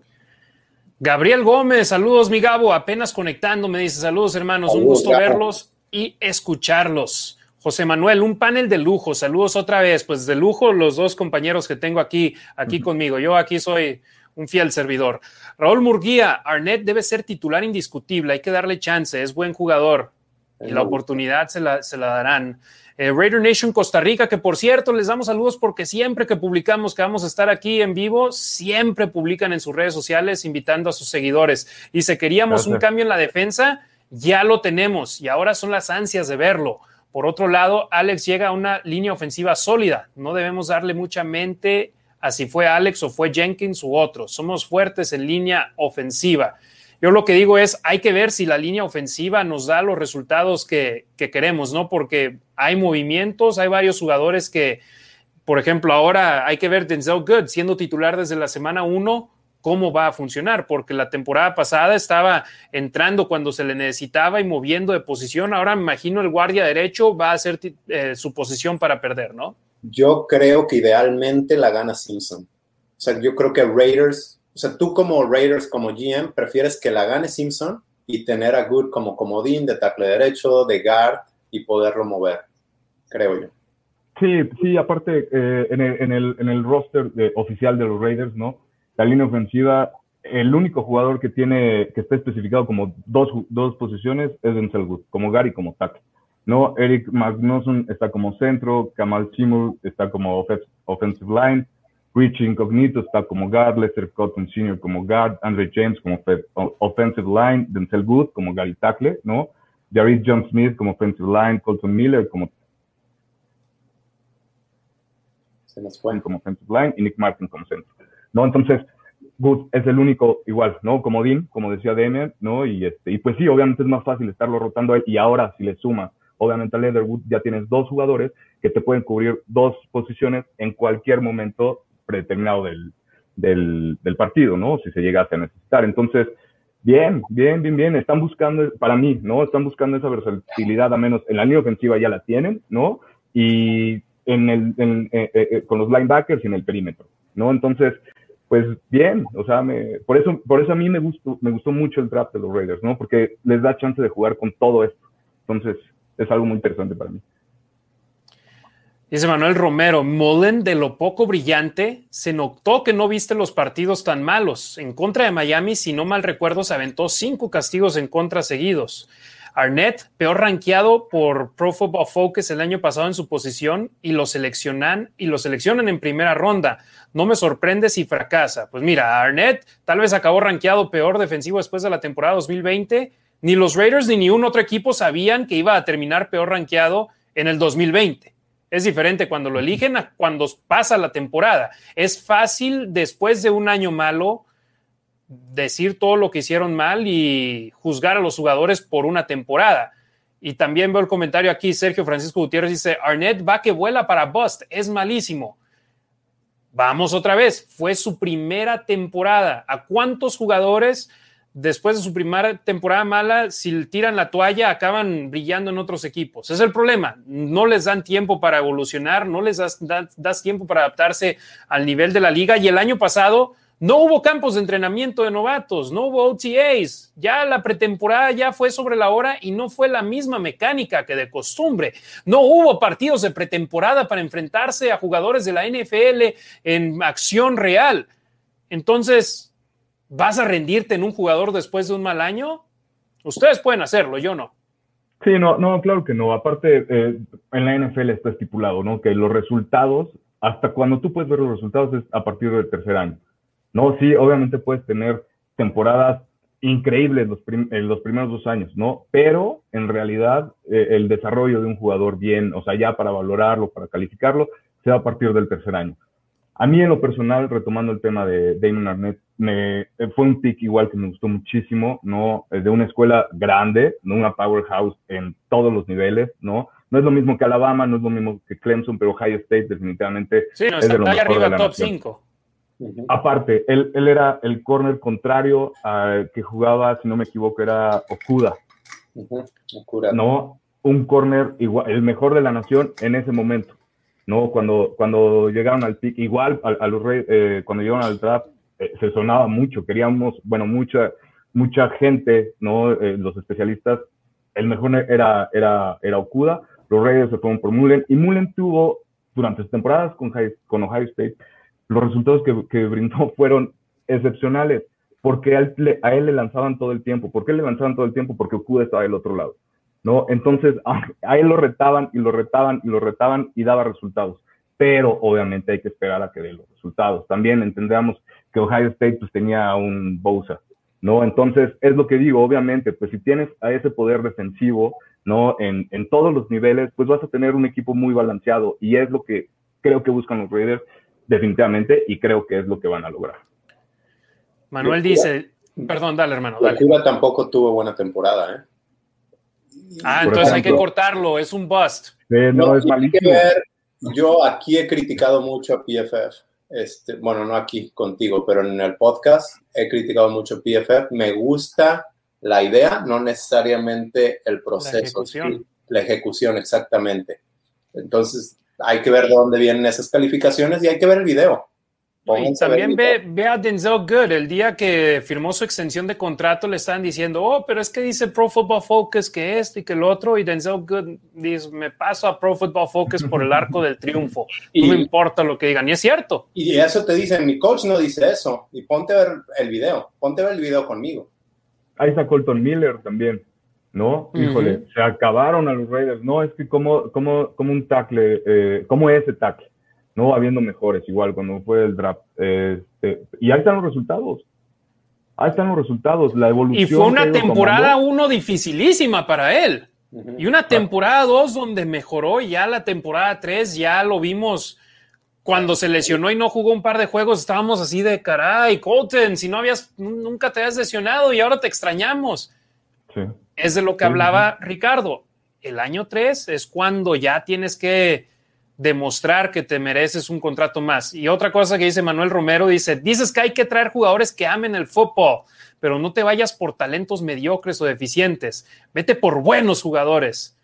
¿Se acuerdan de alguien que no ama el fútbol americano tanto y que era un talento de lo mejor de la liga y que con los Raiders prefirió nomás estar parado viendo desde lejos?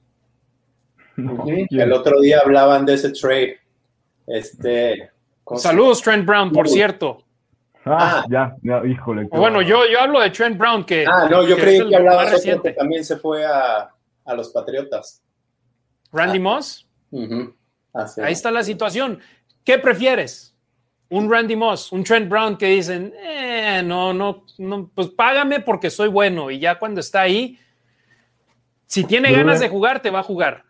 Gr- Gruden, no me acuerdo, por ahí leí, no me acuerdo si era el coach Gruden o alguien, pero decía que Trent Brown era como el Michael Jordan, ¿no?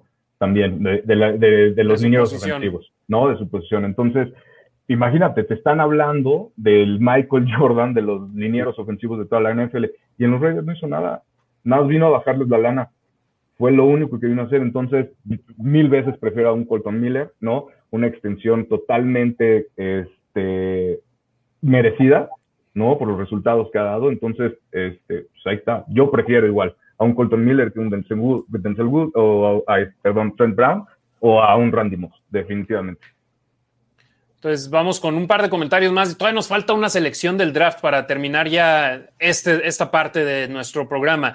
Diego López Martínez, siguen siendo jóvenes y con Hayward van a aprender. Aparte tendrá nuevo coordinador defensivo que es bueno. Mullen tuvo momentos brillantes y también tuvo malos partidos como toda la defensa. Aparte, gran culpa también fue porque los Raiders fue de los equipos que menos metieron presión al mariscal de campo y un quarterback con tiempo te mata. Pedazos. Exacto. Pero hay que enfocarnos en que Mm, son malos los esquineros y hay que correrlos a todos. Raider Nation Costa Rica, ahora hay competencia, eso ayuda a todos. Y ahora el último comentario antes de seguir con Jim Worsey. Manuel Romero, otra vez te recuerdo que Nevin Lawson era jugador libre y lo renovaron. Un cono estorbaba más que él.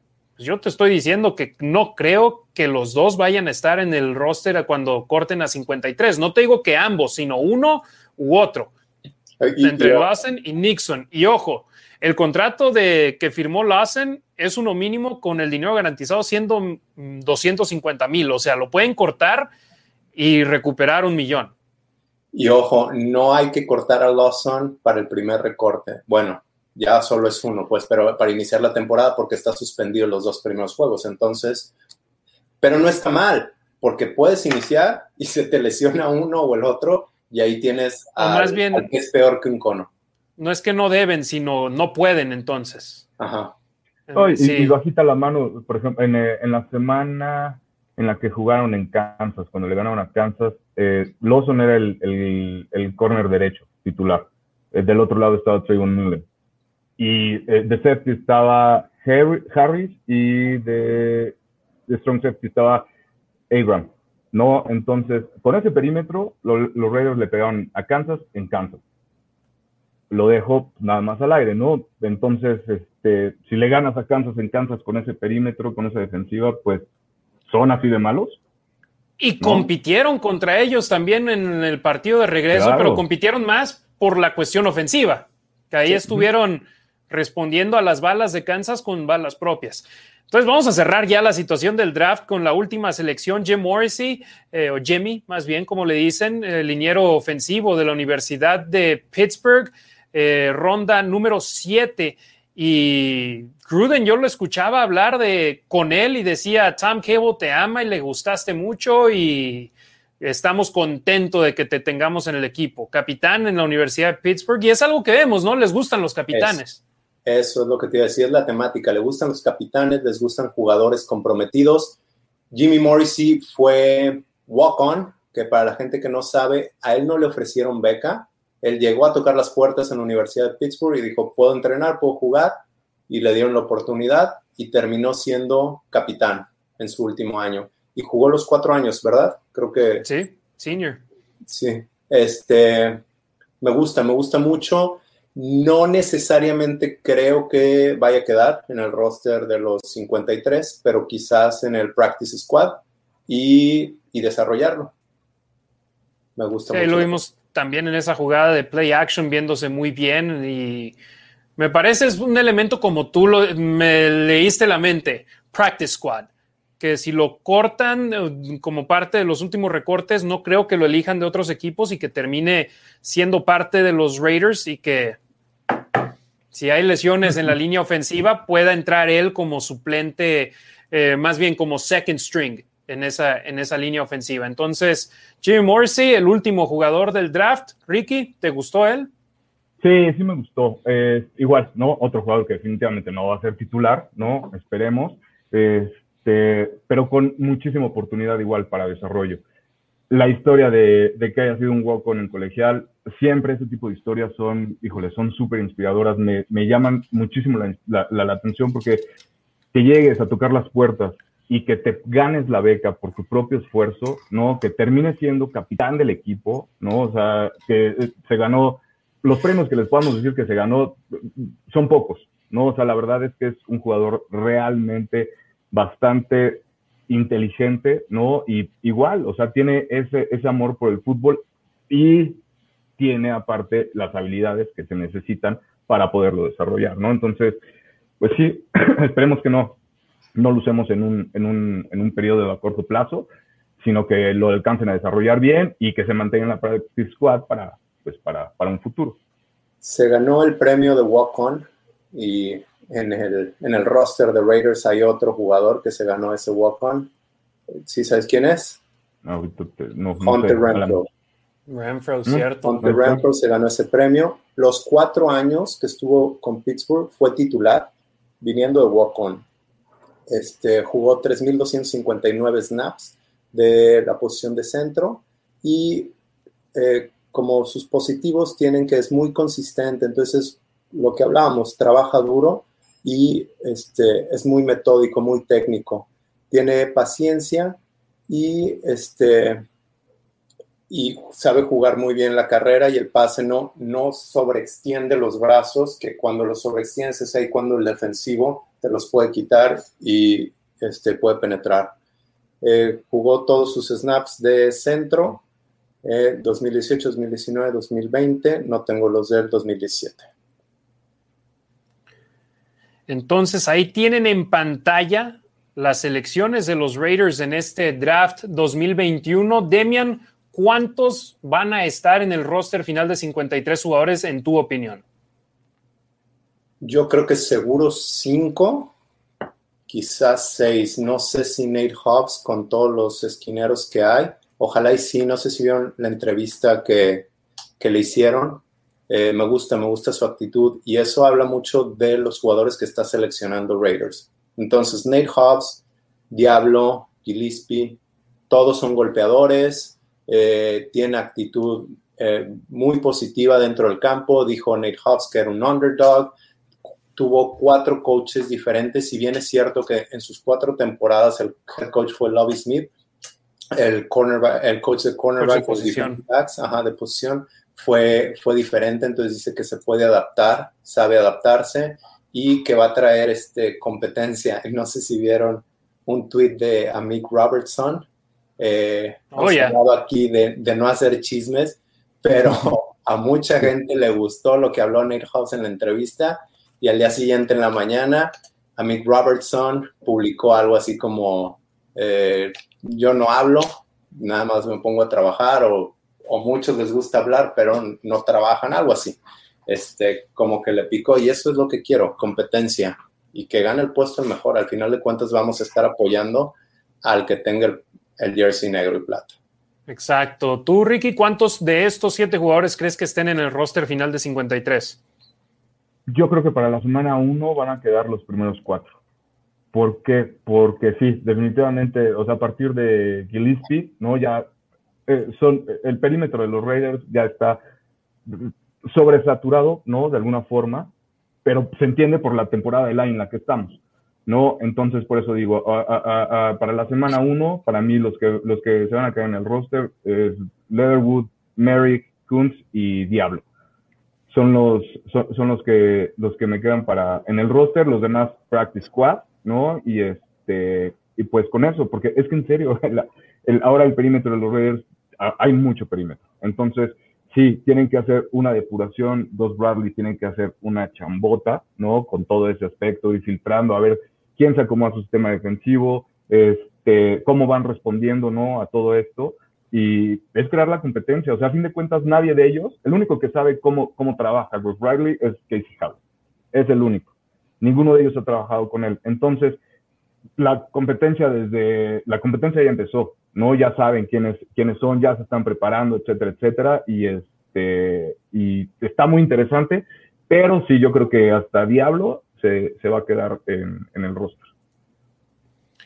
Yo personalmente creo que hasta Gillespie, esos cinco tienen su puesto seguro. Hay que recordar, los Raiders brincaron en el draft para elegir a Tyreek Gillespie. Entonces yo creo que por esa razón que Lespi tiene su lugar asegurado en el equipo. Nate Hobbs lo veo en la burbuja compitiendo por un puesto en el campo de entrenamiento. A Jimmy Morrissey, como habló Demian, estamos de acuerdo en eso, equipo de prácticas potencialmente. Entonces, eh, yo veo cinco de los siete siendo parte del equipo en la semana número uno.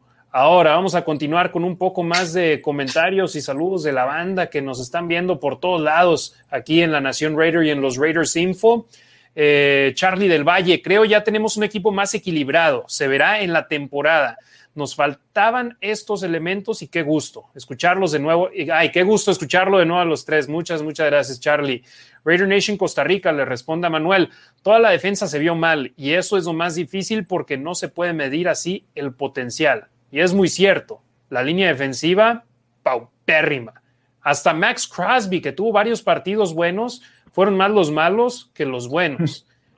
Entonces, y él, y él, digamos, fue el ace, el as de nuestro, de nuestra defensa el año pasado y estuvo mal. Kwiatkowski, a mí me gustó mucho porque cuando él estaba sobre el campo, el ataque terrestre rival no tenía la misma producción que cuando no estaba. Nada más se salió del partido en la semana 1 contra Carolina y Christian McCaffrey se volvió loco. En la semana 2 no jugó por lesión y vimos a Alvin Kamara haciendo lo que quiso con los Raiders y así hasta que regresó de la lesión volvieron a parar al ataque terrestre, que si bien no tuvo capturas, tuvo creo que nada, una intercepción, algo así, no, no tuvo grandes números, pero su presencia en el campo se sentía para los Raiders. Sergio Francisco Gutiérrez, las primeras elecciones deben ser de impacto inmediato, no a desarrollar. Las primeras elecciones de los Raiders que han desarrollado los últimos años, ¿cuáles han sido? 2018, ¿qué fue? Jacobs, Farrell y Abram. Y creo que, y a pesar de estar desde la semana número uno, Farrell es el que tuvo que desarrollarse más, ¿no? Pero Abram, su lesión, lo truncó. Y Jacobs y, jugó de gran manera. Y no nada más su lesión, el cocheo.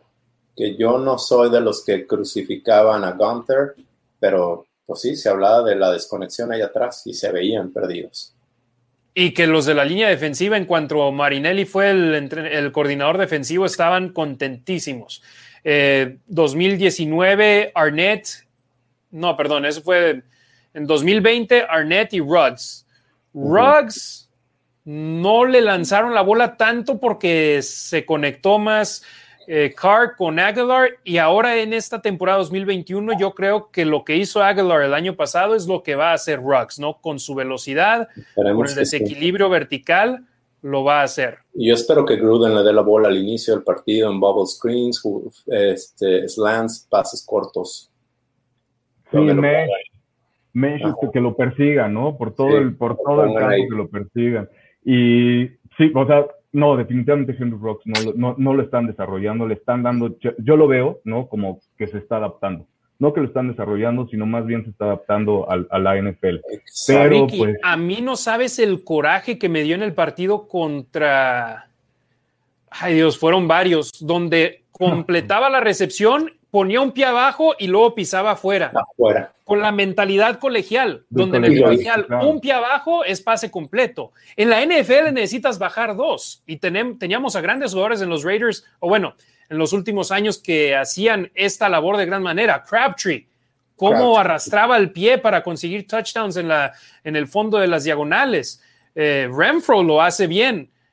y Waller también. Y me daba coraje ver a Ruggs en posición para poder bajar los dos pies, pero al pensar uno, bajaba el otro afuera. Fueron dos o tres jugadas, una de touchdown, que creo, es más, creo que ahí la tuiteé porque hice screenshot, creo que sí pisó adentro con el segundo, pero, pero lo pudo haber arrastrado y, y se le fue.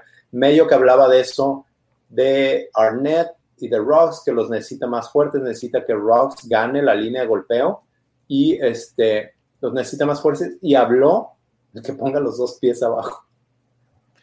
Claro, es claro, obligación. Sí, claro. Pero hermano, eh, sin, sin entrenamientos continuos como estaban acostumbrados en la NFL, sin campo de entrenamiento, minicampo de novatos, sin un campo de entrenamiento completo, sin estar en la oficina todos los días, y luego se entiende también en él que no estaba asistiendo a los entrenamientos con Derek Carr en parques públicos porque no había firmado su contrato. Y siendo de primera ronda, te pagan una cantidad mucho mayor que de segunda, tercera y cuarta. Entonces él estaba cuidando su físico. Es por la misma razón que no me quejo que Josh Jacobs no va a esos entrenamientos informales, porque si se lesiona, ya vimos lo que pasó con el tackle de Denver, que por no estar en las instalaciones del equipo, va a perder 10 millones de dólares. Entonces, es entendible. Y ahorita sí ha estado, sí ha aparecido ahí en el, en el parque. Sí, ahora Ruggs, pero ya la situación es, como novato de primera ronda, tiene la mayoría de su dinero garantizado. Entonces, pase lo que pase, él va a estar ya con el equipo y ahora la conexión es, va a ser mayor y yo espero una gran campaña de Henry Ruggs tercero. Armando Trejo, saludos desde Denver Bros. Go Raiders desde territorio enemigo. Saludos hasta allá. Eh, Manuel le responde a Diego, pero no por su novatez. Vas a decir que no tuvieron un gran año, jugaron pésimo. La defensa jugó terrible. Yo dije que de lo poco que me gustó la defensa, tal vez lo dije más que fue que brilló, pero lo poco que me gustó de la defensa fue Mullen y que le veo futuro al chavo. Es, por ejemplo, Isaiah Johnson por sus dos jugadas en Los Ángeles contra los Chargers, no iba a decir tuvo una gran temporada porque jugó Claro. poco. Entonces, ahí la situación. Héctor Montoya Berrio, saludos desde Bogotá, Colombia. Saludos, Héctor. Saludos. Gus Morales, saludos desde Dallas. Manuel Romero, lo que le sigue es lo que le, es el que le sigue a Lawson y para allá va Mullen. No, Mullen es de mucho mejor nivel que, que Nevin Lawson. Pero, Hay Pero que bueno, mira. También. exacto. Y en la Nación Raider hay los positivos, los negativos, los ultra Y negativos somos- y hay, y hay raros los que están en medio, ¿no? Y somos bravos. Seamos, somos bravos, ¿no? Exacto, pero mira, aquí como lo hemos dicho, aceptamos todos los comentarios. Si estamos de acuerdo o no estamos de acuerdo, aquí los estamos leyendo siempre y cuando no haya groserías. Gus Morales, Let's Go Raiders. Roberto Fernández, Harry, estoy contento con Derek Carr, pero ¿qué suena de Aaron Rodgers y Melvin Ingram?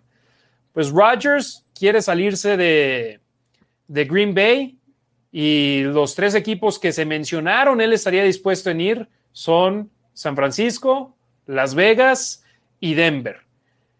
De eso a que pase, lo veo difícil. Y la verdad, tres primeras rondas por tres años No, hombre. de Aaron Rodgers, que se va, que ya cuando se termine su actual contrato va a tener 40 años y él lo que quiere es más dinero garantizado.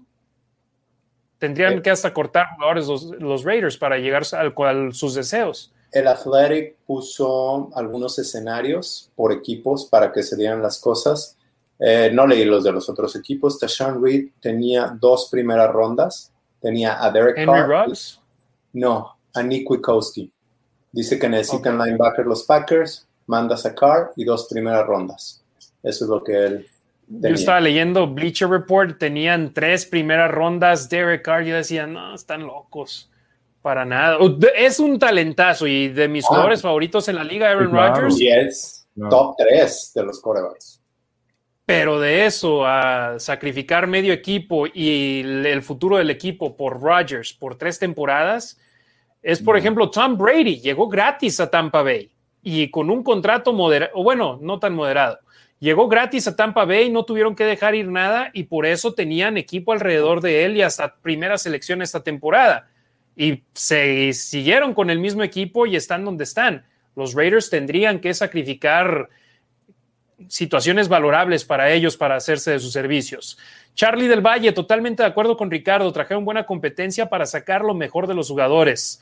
Armando Trejo, ¿cómo ven, a Mal- cómo ven con Malcolm Kuntz? Tengo mucha fe en ese jugador. Ya lo hablamos. También nosotros.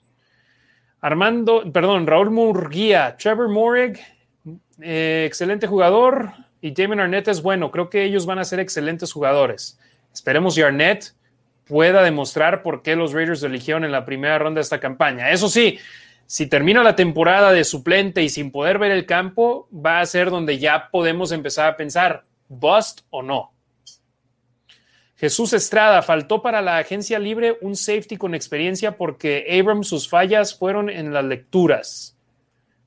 ¿Qué opinan de eso, compañeros? Perdón, repítemelo. Estaba leyendo a Jimena. Creo que Eh, dice que le faltó traer en la agencia libre a un safety con experiencia porque Abrams sus fallas fueron en las lecturas. Eh, sí, las fallas de Abraham fueron en las lecturas y en tacleo también. Este, pero yo creo que más bien, bueno, hay que coachar a Abrams y este, no, me gusta lo que trajeron. Creo que Carl Joseph puede jugar en la caja, puede jugar de free safety también. El sistema de Gus Bradley es más amigable para los jugadores, es más para que actúen, actúen rápido. Eh, ¿Qué más? No sé, ahorita preguntan de Earl Thomas. Earl Thomas, no sé bien qué, qué carga traiga, pero andaba bien, jugando bien y la liga no lo quiere. Eh, por algo, por algo no lo, no los contrata ningún equipo. Este, simplemente hay una razón fuerte y es por eso que no se habla en ningún equipo. Eh, yo creo que están bien. Yo creo que con Carl Joseph y con Merrick no tienen, no necesitan más. Exacto. Dice Lalo Banda, hay que bajar a Abram a la caja. pienso que tendría más éxito que jugando atrás, dice Sí, sí. Lalo. Merrick va a jugar atrás de free safety, de poste, y Abram va a jugar acá. Exactamente. Eh, Armando Trejo, ¿para qué se quejan de Arnett? Así empezó Colton Miller y ahora vean. Raúl Murguía, ¿qué opinan de Solomon Thomas? ¿Será titular y Tanner Muse va a ser linebacker? ¿Ustedes qué opinan de Thomas? ¿Les gusta?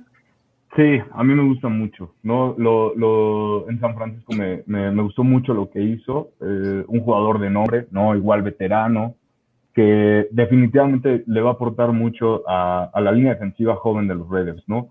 Entonces, personalmente sí, a mí, a mí sí me gustó mucho. Fíjate, el año pasado eh, se reían de Raiders, los mismos Raiders nos reíamos por haber traído a, ay, se me fue el nombre, el receptor, a Nelly, a Nelson Aguilar.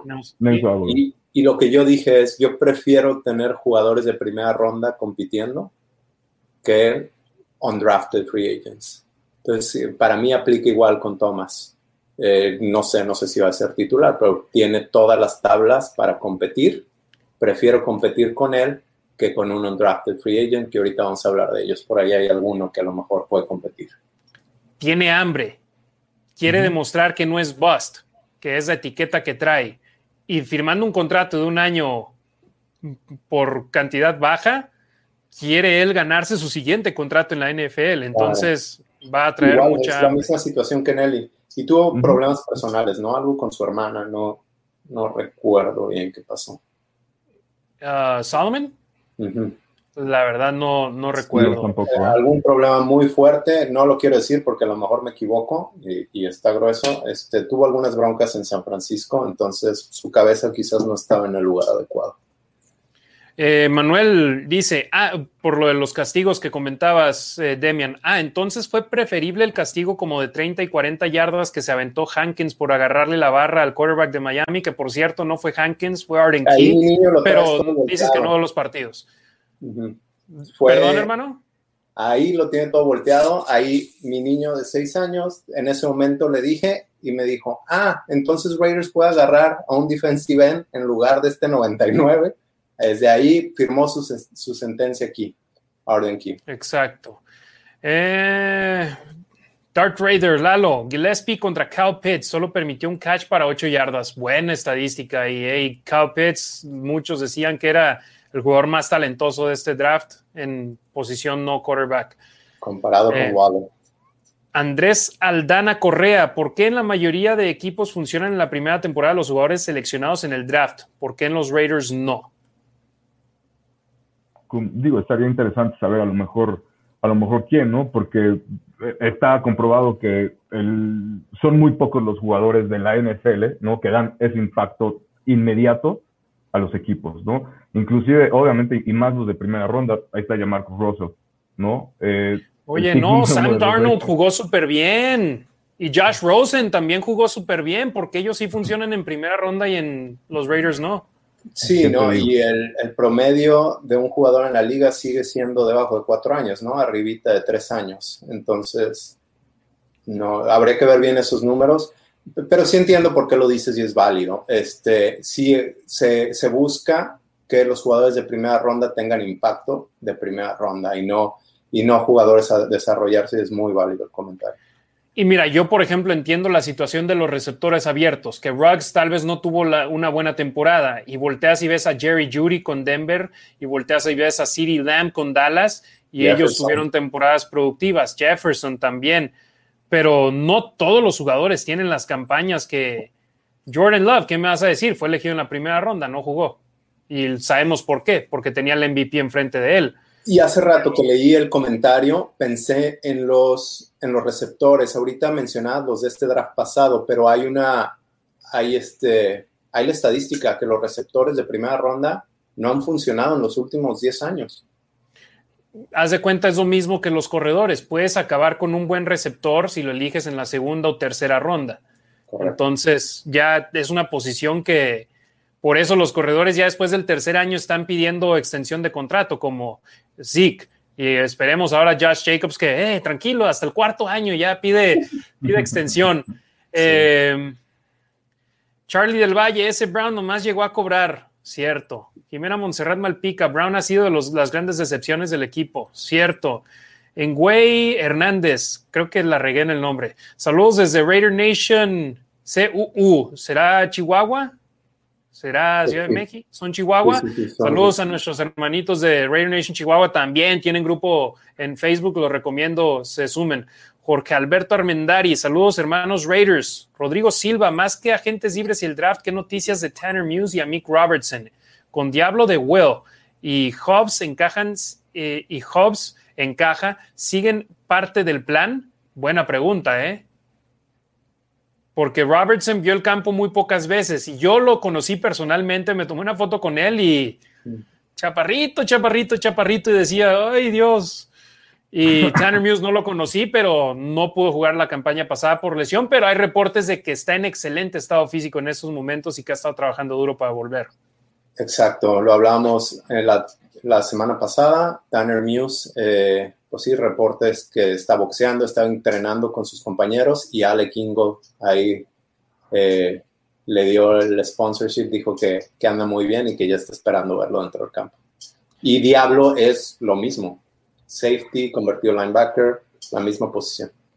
Y pues igual hay Bueno, que ver cómo, dale, cómo- Omar. cómo- perdón, cómo se adaptan al nuevo sistema defensivo, porque estaban jugando un sistema defensivo totalmente diferente, ¿no? Entonces hay que ver cómo Ghost Riley, es lo que decíamos, ¿no? Igual cómo va moviendo sus piezas, cómo, cómo las va acomodando conforme a las situaciones a las que tenga que acomodar, ¿no? Todos esos ajustes que se tienen que hacer, obviamente, con, primero con el tape de- de- de- de- del scout, y ya después en temporada, pues conforme va corriendo la temporada, ¿no? Entonces, paciencia, yo es lo único que les pediría, ¿no? Raider Nation, paciencia, hay que ver cómo se van acomodando las piezas, ¿no? Aguanten, creo que vamos bien, ¿no? Es, es al menos mi, es con lo que yo me quiero quedar. Exacto, nos dice Miguel de León, ¿qué saben de los jugadores que se contratan después del draft? Pues eso nos da pie para hablar sobre los elementos de agencia libre que los Raiders contrataron provenientes del nivel colegial que aquí ven en pantalla a los elementos ofensivos y comenzamos con los receptores abiertos, Dylan Stoner de la Universidad de Oklahoma State, DJ Turner de la Universidad de Pittsburgh, Matt Bushman, ala cerrada de BYU, y hablaremos a profundo de él. Eh, Trey Ragas y Garrett Groshek de Luisiana y Wisconsin, respectivamente, corredores. Y DeVary Hamilton, tackle ofensivo. Yo a lo que voy, amigos, es que la ala cerrada que contrataron ahí, me parece puede ser a, la- largo plazo un gran jugador para los Raiders. Muchos esperaban una campaña enorme de él con Zach Wilson como su mariscal de campo, pero, se lesionó y no pudo jugar en la campaña 2020 del nivel colegial. Y decían expertos en el de, de BYU que su talento era para ser elegido en los primeros dos días del draft antes de la lesión. Entonces, que los Raiders lo hayan firmado como agente libre eh, tras no ser drafteado me parece una gran victoria para el equipo. Lo que no me gusta de él o lo que he leído de él, donde yo creo que se puede ganar su puesto, es bloqueando, ganándole el puesto a Derek Carrier, porque sabemos que el 1 y 2 son Moreau y, bueno, Waller y Moreau, y creo que, le po- que podría entrar en lugar de Carrier, pero el fuerte de Carrier es bloqueando y Gruden quiere correr la pelota y creo que no es el fuerte de Bushman, pero quizás se puede quedar en el equipo de prácticas. También leí lo mismo, que hubiese tenido una gran temporada, pero se lesionó. Ricky, Estaba viendo un poco el, el tape de Matt Bushman y estaba viendo que en BYU lo usaban en primeras oportunidades. No salían con formación cerrada y primeras oportunidades. Eh, primero y cinco le lanzaban. No, bueno, primero y diez le lanzaban cinco yardas. ¿no? Este, casualmente los, los sacaban en segunda y tercera, ¿no? Ya, obviamente, Zach Wilson ya no necesitaba, ne- necesita- no necesitaban más opciones para bloquearle, ¿no? Con la movilidad que él tenía era suficiente, ¿no? Para recorrer esas otras cinco yardas. Entonces, lo usaban mucho en primeras oportunidades, ¿no? Para darle ese poquito colchón. Obviamente, las primeras yardas en las primeras oportunidades son súper importantes, ¿no? Tienes más margen en una segunda y corto, ¿no? En una tercera y corto que en una segunda y larga, ¿no? Entonces, este, esa seguridad para, para lanzar en zonas cortas, ¿no? Veía que lo usaban también mucho en zona de gol, ¿no? Entonces, este, pues igual, bien, o sea, me, me, llama mucho la atención que lo usaban en BYU como a un career, ¿no? Por ejemplo, un Poster Moro, entonces, este, pues ahí vamos, ¿no? Igual, justo con tratando de adaptar el esquema de colegial que traen los jugadores al esquema que ofensivo en este caso que traen los Raiders. Me agrada mucho también. Este, también leí que es muy bueno para, eh, para encontrar el espacio donde, para que lance el coreback, para descubrirse. Me recuerda a Antonio Gates, que no se veía rápido, y sobre todo en sus últimos años, ya estaba viejo, seguía jugando, y aún así se descubría y completaba los pases. Este, ¿quién más tienes por ahí? Pues mira, una posición que potencialmente podría un jugador hacerse de un puesto es la de corredor y firmaron a dos corredores como agentes libres, que acá vemos en pantalla a Trey Ragas de la Universidad de Louisiana y a Garrett Groshek de la Universidad de Wisconsin. Y ambos miden exactamente lo mismo, 5 pies, 11 pulgadas. Jalen Richard, 5'8". Entonces, o sea, no digo que la estatura de un corredor sea clave, pero yo preferiría tener como corredor de tercera opción a alguien un poquito más grande. Ya tenemos a Jacobs, ya tenemos a Drake. Ragas o Groshek pueden ser elementos de, este tipo, ¿no? Exacto, y Ragas eh, pesa 230, 230 libras y es un power back, que es lo que no tenemos en el equipo. Tenemos a Theo Riddick también y todos saben cachar la pelota, todos crean espacio, pero no tenemos un corredor de poder Ragas corrió para 813 yardas y 9 touchdowns la temporada pasada en tan solo 142 intentos. Y Era lo que iba a decir, en temporada corta. Sí, y, promedió 5.7 yardas por acarreo. Terminó como el tercer mejor en tacleos rotos en, la, en, toda, en todo el colegial. Entonces creo que por ahí puede haber un espacio si no me equivoco, Louisiana juega en el Sun Belt, entonces no es una conferencia donde se esté enfrentando a muy, muy, buena, muy buenos rivales, a rivales de poder, pero a final de cuentas, el que es buen gallo, en cualquier gallinero cante y esperemos eh, Ragas. Te digo, en mi opinión, de estos seis jugadores ofensivos que vemos en pantalla, yo creo que Bushman y Ragas son los dos que tienen mejor posibilidad de, de dar la sorpresa, porque el año pasado, Demian, y Ricky, tuvimos cuatro alas cerradas en el roster de 53 todos los partidos. Correcto. Entonces, Bush, el año pasado, Carrier fue el ala cerrada número cuatro. Yo creo que Bushman podría ser el número cuatro, Carrier el tres. Y luego, si Bushman se ve muy bien, hasta pueden rotar ahí Bushman el tres. Y el 1-2 está definido. Es Waller, ah, es Moreau, tan tan. Pero Bushman puede ganarse un lugar, ¿no? Correcto. ¿Quieres que pasemos a la defensiva? No, permíteme. Ahorita que decías ofensivos, yo decía, me hace falta un gallo, pero ya, ya entendí por qué. Este, pero déjame hablarte de los ofensivos. Yo tengo a dos en la mira y te voy a explicar por qué. Tengo a Debbie Hamilton, lo tienes ahí abajo del lado derecho, tackle de Duke, mide 6'9 y pesa 310 libras. creo que él se puede quedar con el puesto de Jared Jones o Brandon Parker como swing tackle y recibió 75 mil dólares garantizados, 45 mil de salario y 30 mil como bono por firmar con Raiders. es un espécimen físico. Sí. Esos datos. está enorme, pero no nada más físico, sino también acá intelectual. Eh, jugó en Stanford y terminó su carrera, su, su grado eh, ahí. Ajá. Y antes de transferirse a Duke, donde en Stanford se graduó. Ah, ok, se graduó en Stanford. Correcto. Y ya su último año lo jugó en Duke. Ajá, y como graduado se, se mudó a Duke. Eh, tiene degree, eh, tiene grado en, en, filosofía y comunicaciones y en Duke está estudiando el posgrado en la escuela de negocios. Y después de jugar fútbol, eh, planea eh, estudiar leyes. Y yo sé que mucha gente me va a decir, eso que me importa, yo quiero a alguien que golpee y alguien que juegue, y es muy válido, pero es gente inteligente, que eso es lo que buscas en, pues, en tu equipo de fútbol, que te pueda entender los sistemas. Oye, está fácil jugar en el Madden, pero si entras al emparrillado, Ricardo, es una situación completamente diferente y no nada más entras a ver, yo voy contra este. No, un liniero ofensivo tiene a veces rotación hacia el otro lado para un acarreo, tiene eh, eh, jugadores diferentes a los que tiene que bloquear, o si no le llega a alguien a quien bloquear, buscar al alguien está suelto, hay que buscarlo se necesita inteligencia para estar en el fútbol. Yo iba a decir en la NFL, pero en el fútbol americano en general, ¿no, Ricardo? Es correcto. Y no es por nada, pero más los, los gorditos, ¿no? Y sin, sin, afán de, de, de, ofender. De respeto a nadie, pero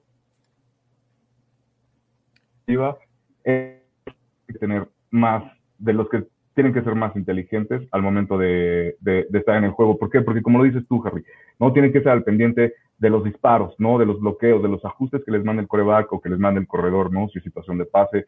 Entonces, tienen que estar, tienen que estar en todo, ¿no? Al contrario de un receptor, que pues el receptor sabe si va a salir a trayectoria o si va a bloquear, ¿no? No hay de otra, ¿no? Y es nada más una chamba, ¿no? Es, es, más, más fácil para los receptores, ¿no? De alguna forma, que para los, los mineros, y más para un tackle ofensivo, la posición de afuera de la línea, ¿no? Para las pantallas, este, el cubrirle la espalda al coreback, etcétera, todo eso se necesita muchísima inteligencia. Y en un draft con una profundidad en los tackles ofensivos, me refiero a que había muchísimos y muy buenos, ¿no? Definitivamente agarrar otro no es, ni, no, no, para nada se me hace mala opción, y menos alguien con este tipo de inteligencia, ¿no? Que a fin de cuentas es lo que han encontrado los Raiders en todos, en todos los, los picks, o es lo que han mencionado los coaches, ¿no? Inteligencia y trabajo, ¿no?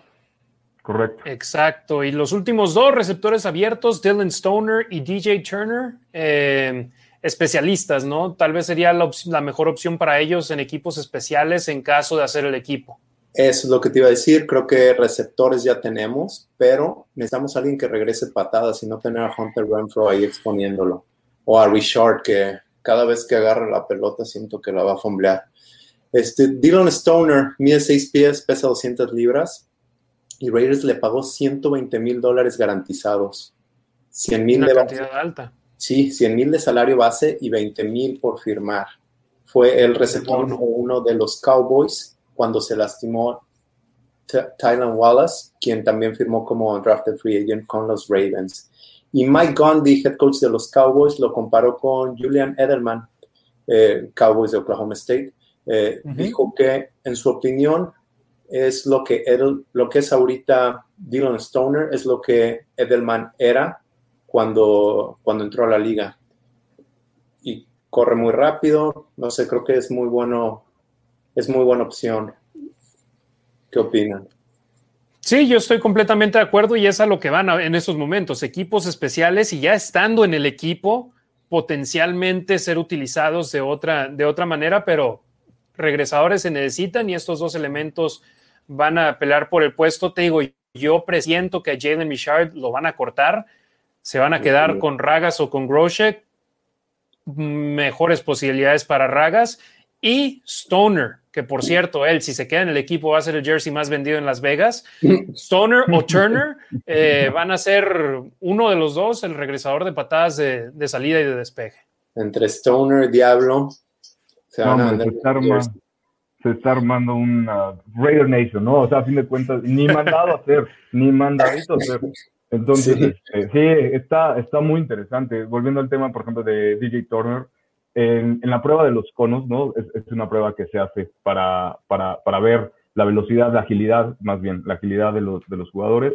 Tuvo una velocidad de 6.92.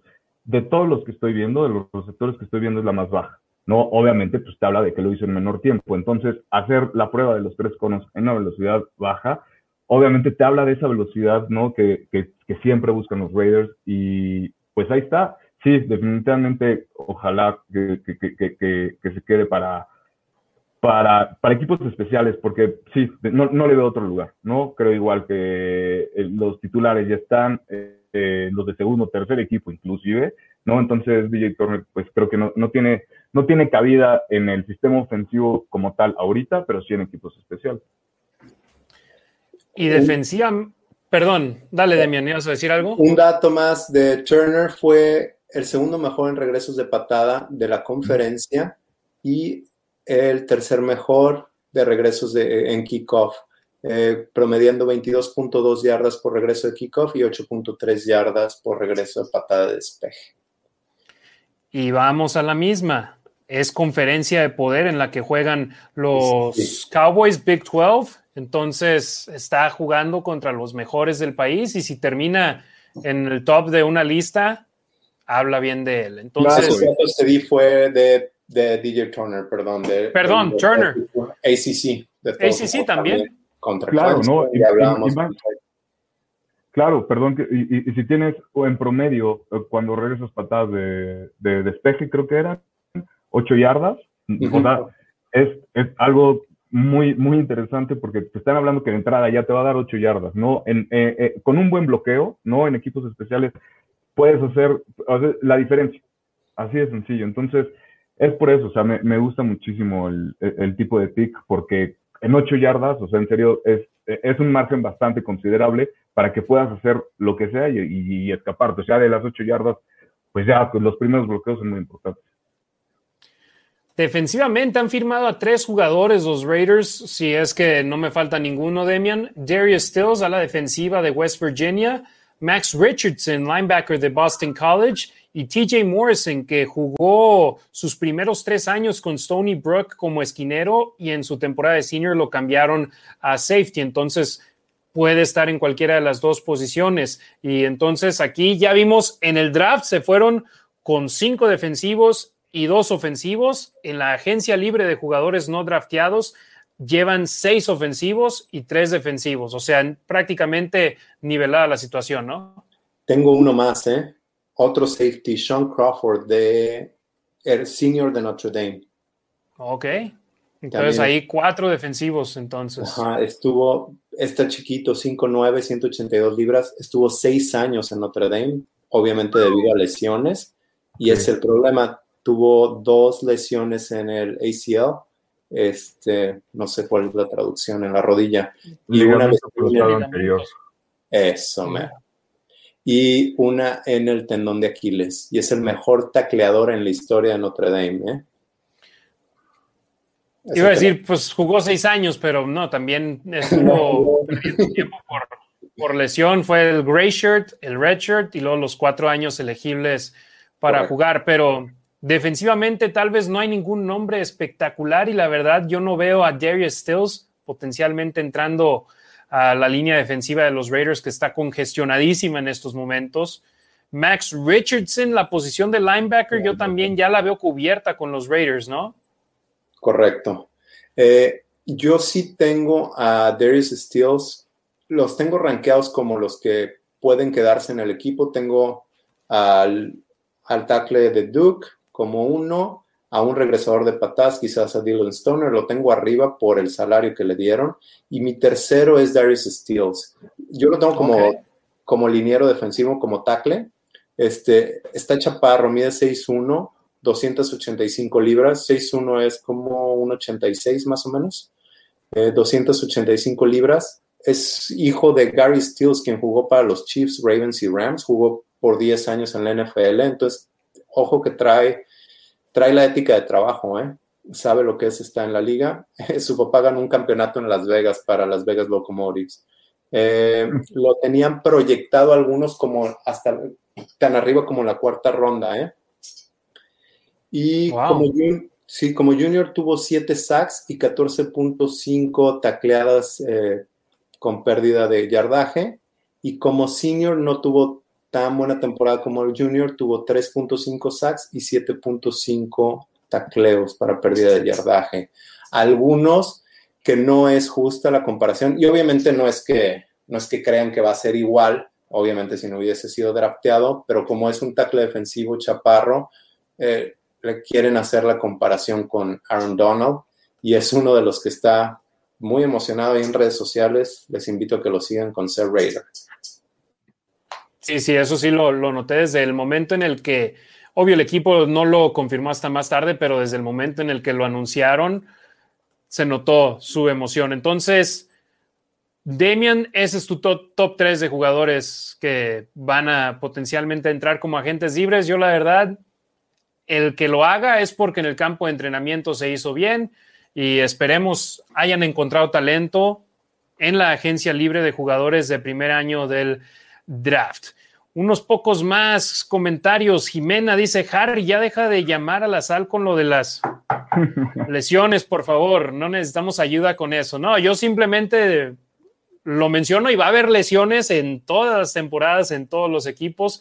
Entonces hay que tener cubierto ese puesto. Esta pregunta es muy interesante. Raider Nation Costa Rica, ¿contra cuál equipo les gustaría iniciar la temporada? Eh, no yo, sé. te- yo tengo mi respuesta, ¿eh? Denver. Pero ¿Por qué? Sí, ¿por qué? Porque es al que veo menos fuerte en la división Ok. y porque es juego divisional. Y si ganas un juego divisional desde la semana 1, ya es un buen, todavía mejor arranque de temporada. No nada más, en lugar de ser 1-0, es 1-0 contra rival divisional. Y en casa, ¿verdad? Porque ya sabemos que en Denver nos toca en diciembre. Sí, en Denver es semana 17. O bueno, 18 ahora. Sí. Este. ¿Tú, mi Ricky, o, o Demian, el que ya lo ten- tenga la respuesta? Mira, yo me voy a adelantar primero, porque no, no me gustaría Denver. El que sea, no, yo prefiero enfrentar a los rivales divisionales ya a lo mejor un poquito más avanzada la temporada. ¿Por qué? Porque es cuando nos vamos a medir bien. Es más peligroso, ¿no? Obviamente por eso, ¿no? Porque pues, no, los Raiders no son el único equipo que agarran ritmo. Obviamente toda la NFL va agarrando ritmo y precisamente por eso la competitividad es, es, es mayor, ¿no? Entonces, ¿con quién? No sé, pero híjole, oja- no, no, no me gustaría que, fuera un, un- un juego divisional porque creo que no podríamos estar en el mejor nivel para enfrentarlos, ¿no? Eh, obviamente ellos tampoco, ¿no? Pero, pero por eso a mí, no, o sea, no sé a qué equipo, pero definitivamente a un, e- un equipo divisional. No, Uno divisional, no. ¿Tú, no, Demian? no, no, no.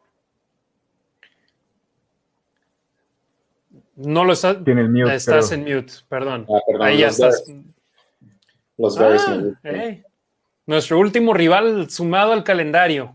Sí, quizá en Chicago, de una vez, vamos quitándolos del camino. O tal vez porque la posición de quarterback también. en ese partido tal vez sea Dalton o Foles, Ujú. no Justin Fields. Entonces, entre más temprano, mejor, dices tú. Sí. Eh, vemos aquí, Charlie del Valle respondió contra Kansas City y Raider Nation Costa Rica le respondió a Charlie, justo pensaba en eso. Saludos a, a- a nuestro amigo Hernández In- Inguay. Eh, eh, Ahí escríbenos cómo, cómo pronunciar bien tu nombre para decirlo bien. Él dice, me gustaría contra Broncos. Ya somos dos. Eh, a ver, ¿algún otro comentario de eso? No, entonces vamos a regresar. Eh, Witches Dylan, ya quiero mi camisa del diablo. Yo, esa va a estar buena, ¿eh? Va a ser, va a ser una de las más populares del equipo. Eh, Jader Whitman, un gustazo tenerlos de vuelta. ¿Cómo ven el tema de los linebackers, Raider Nation? Yo sinceramente los veo bien. Yo sé que Littleton tuvo una mala temporada el año pasado. A mí me gustó Kwiatkowski y Nicholas Morrow cuando le dieron juego se vio de una manera decente. Ahora hay que agregar a Tanner Muse, que es la posición para, en la cual lo eligieron en el draft. Y luego también el novato Diablo puede ser linebacker. Entonces yo veo la posición cubierta y con el nuevo coordinador defensivo espero que los pueda y sepa utilizar de buena manera. Algo que Gunter no pudo. Nada que agregar, tal cual. Eh, veamos, Elías Chirino, se espera mucho de Farrell esta temporada. ¿Ustedes qué opinan? ¿Creen que se equivocaron los Raiders al elegirlo con su primera selección ese año? Saludos. Fácil decirlo con. Perdóname, Ricky dice él va a defender los picks. No, está bien, está bien. Sí, siempre. ¿Por qué? Pues porque por algo lo dijeron. Los Raiders tenían el pick número 4 en ese año. Obviamente tuvieron muchísimo tiempo para analizarlo. ¿no? Este, entonces te digo, o sea, mientras sea fundamentada, creo que a mí, a mí sí me gustó. Está por verse qué puede hacer. Ya dio unos flashazos, ¿no? Eh, la temporada pasada. Entonces, obviamente con más experiencia, ya con los... Max Crosby va, va a llamar obviamente mucho la atención. Yannick Ngakwe es otro nombre que llama mucho la atención. Entonces, en- teniendo los reflectores sobre esos dos jugadores, obviamente va a haber otros que van a empezar a brillar. Ahí es en donde creo que puede entrar Cle- Cleveland Farrell y pues ya está, ¿no? Aparte, la, importancia que le va a dar también Salomon Thomas, este, todas las, la- la- las sumas a la defensiva, creo que están direccionadas para que cada uno de los jugadores pueda tener más oportunidades y, y llegar al quarterback, hacer jugadas, este, estar ahí, ¿no? Creo que, creo que, creo que va por ahí y pues a mí sí me gustó, como siempre. Y mira, el problema no tanto es que hayan elegido a Farrell, sino quienes están disponibles para elegir en el momento en el que eligieron a Farrell. Y vamos a las mismas. Clee no estaba presupuestado hasta las 20 y haberlo Sí. elegido en el 4 es lo que molesta a la afición. ¿Por qué? Porque después de Clee estaba Devin White, linebacker, posición Que- de necesidad en los Raiders por muchos años. Que sigue dolido, ¿eh? Quería ser Raider. Sí, cuando jugó contra los Raiders el año pasado se notó y traía todo el, capturó a Derek Carr y le gritó. Josh Allen de Jacksonville, también jugador de mucha calidad. Devin Bush, linebacker de Pittsburgh, también pudo haber sido opción para los Raiders. Y nos vamos un poquito más atrás, selección 26, Montez Sweat del Washington Football Team. O sea, el problema no es que hayan elegido a Clee, sino que hubo otros jugadores que pudieron haber elegido en esa posición y que por eso dicen, tienen presión y qué opinan, que se equivocaron los Raiders al respecto. Teniendo ya dos años de ver a otros jugadores, es obvio que pudieron haber escogido a otros elementos, pero ahí también llegamos a la misma situación. ¿Cómo habría rendido un Josh Allen con los Raiders? ¿Cómo habría rendido un Devin Bush con los Raiders? ¿Cómo habría rendido un Montez Sweat con los Raiders y con Paul Gunter como su coordinador No, defensivo? Sí, no lo sabes. Kakashi Madrigal Lara, en mi opinión, siento que estos chicos tienen hambre de trascender, solo hay que integrarlos lo más rápido posible. Amado Nervo, yo espero mucho de Arnett, creo subió de peso, pero subiendo de peso de una manera positiva, no como nosotros. Eh, Andrés Aldaina Correa, saludos desde Colombia, saludos hasta Colombia. Y Rodrigo responde a nuestro amigo, dice, Rooks y Arnett ya subieron de, mucho de masa muscular. Arnett ya anda en 195 libras y va a ser una fiera. Dedos cruzados, ojalá y sí. Jimena, en verdad, Rodgers debería retirarse antes de que empiece a decaer más su nivel de juego. Hay que saber cuándo decir adiós. Pues acaba de ganar el MVP. Sí, Y creo que, no la verdad. lo que pide. Perdón, y eso que, o sea, con el equipo que tiene, Sí, ¿no? Este, pues ahí escogen a un los quarterback en primera ronda teniendo ahí. Y eso fue lo que lo enojó y por eso acabó de MVP, ¿eh? Sí. Ah, Oye. sí. Yo tengo una historia que he platicado en repetidas ocasiones, a lo mejor ya la han escuchado por ahí. Este, fui al último juego de Raiders contra Packers en Lambeau Field y estaba sentado, obviamente, cerca de aficionados de los Packers. Y estaban criticando a Aaron Rodgers que ya no se tiene la confianza, que ya siente que no tiene la fuerza en el brazo para ponerla entre, en ventanas pequeñas. Y lo están criticando como pues escucho a los fans de Raiders criticar a Carr y al final de cuentas dio el partido de su vida, tuvo rating perfecto, más de cinco pases de touchdowns o cinco, no sé, dio... Y fue un partido que de Derek Carr no haber extendido el balón y anotan ese touchdown, ahí al medio tiempo nos hubiéramos fueron 21 ido. de diferencia, sí. Exacto, entonces de ese juego el marcador fue escandaloso, pero el problema fue el fumble en el, en el segundo cuarto. Pero sí, nadie sabe lo que tiene hasta que lo pierde. Entonces, saludos a nuestros amigos que le iban a los Patriotas y ahora son bucaneros y lo entienden con Tom Brady. Pero Green Bay, si así piensan sus fans. Y Jordan Love es buen jugador, ¿eh? hizo buen papel con Utah State, pero Aaron Rodgers es el reinante MVP de la liga. Y Así sin tanto sí. material, oye, ¿qué es Alan Lazard, Marquez Valdez Scantling? Eh, o sea, esos son sus jugadores hasta el ala cerrada. No había hecho gran cosa hasta la, la campaña pasada. O sea, Tonya, ¿no? Aaron Rodgers hace jugadores, Robert Tunyon, sí. Ro- Rodgers hace a los jugadores. Entonces, sí, claro, y, y- y obviamente, o sea, es, es reconocerlo, ¿no? Cualquier equipo estaría eh, súper contento de tener a Aaron Rodgers en sus filas, ¿no? Pero ¿a qué costo? Y definitivamente, para mí, si, si estuviera en mi poder esa decisión del trade, yo no aceptaría ese tipo de trade. Es muchísimo, es muchísimo por un jugador que, que te va a durar dos años, tres años, es mucho, es lo que yo creo, ¿no? Mira, si me aceptan a Carr, o bueno, es que también, ¿para qué quieren a Carr? Tienen a Jordan Love. Tendría que ser un intercambio de tres equipos. Si me cuesta, más bien, si me acaba costando Derek Carr y una selección de primera ronda, lo Claro. hago. Pero en el momento en el que me cuesta dos o más de primera ronda, yo digo no, gracias. Sí, no, no, no, no. No, no, no. Eh, podríamos mandar a lo mejor a, a Mariota, ¿no? Se puede- eh, no? Obviamente no con esas dimensiones, ¿no? Del trade, pero Pero yo preferiría, luego, por ¿para ejemplo, a a, Rodgers y a Carr? Es el problema. Otra Ah, vez. no, no, no, perdóname, perdóname, no, no, no, no precisamente en ese trade por, por Aaron Rodgers, perdóname, yo pensando en que obviamente los Packers están buscando ya un coreback, ¿no? Y es lo que ha sonado, porque por lo de Rodgers, ¿no? Eh, adelantándome a eso, preferiría mandarles a Mariota, ¿no? A ver qué pudiéramos hacer. Sí, obviamente quitándole la ecuación a Rodgers. Me gustaría hacer eso. Por fin sería la oportunidad de los Raiders de poder mover a Mariota y poder recuperar algo de pues, esa lana que le han dado. Amado Nervo pregunta, ¿qué opinan de Earl Thomas? Ya. ¿Cómo? Pues ya lo hablamos, o sea, nadie en la liga lo quiere, no sé qué, qué hizo, pero lo que hizo fue lo suficientemente. Sí, lo que hizo en Baltimore, que- Ajá, para que su talento no sobrepase eso. Y hay gente que, pues, que ha tenido muchas oportunidades, como Antonio Brown. Exacto. Eh, Andrés Aldana Correa agrega otro jugador a la lista, DK Metcalf, por ejemplo, en ese 2019. Cierto. Jadir Weedman, saludos Raider Nation. ¿Qué opinan del tema linebacker Nick Littleton y Morrow? ¿Darán el ancho con ese sistema? Ya lo hablamos, yo creo que sí. Son, son eh, elementos de calidad. Eh, Jesús Estrada, corrección, olvidaba lo de Joseph y puede ayudar con la experiencia como safety.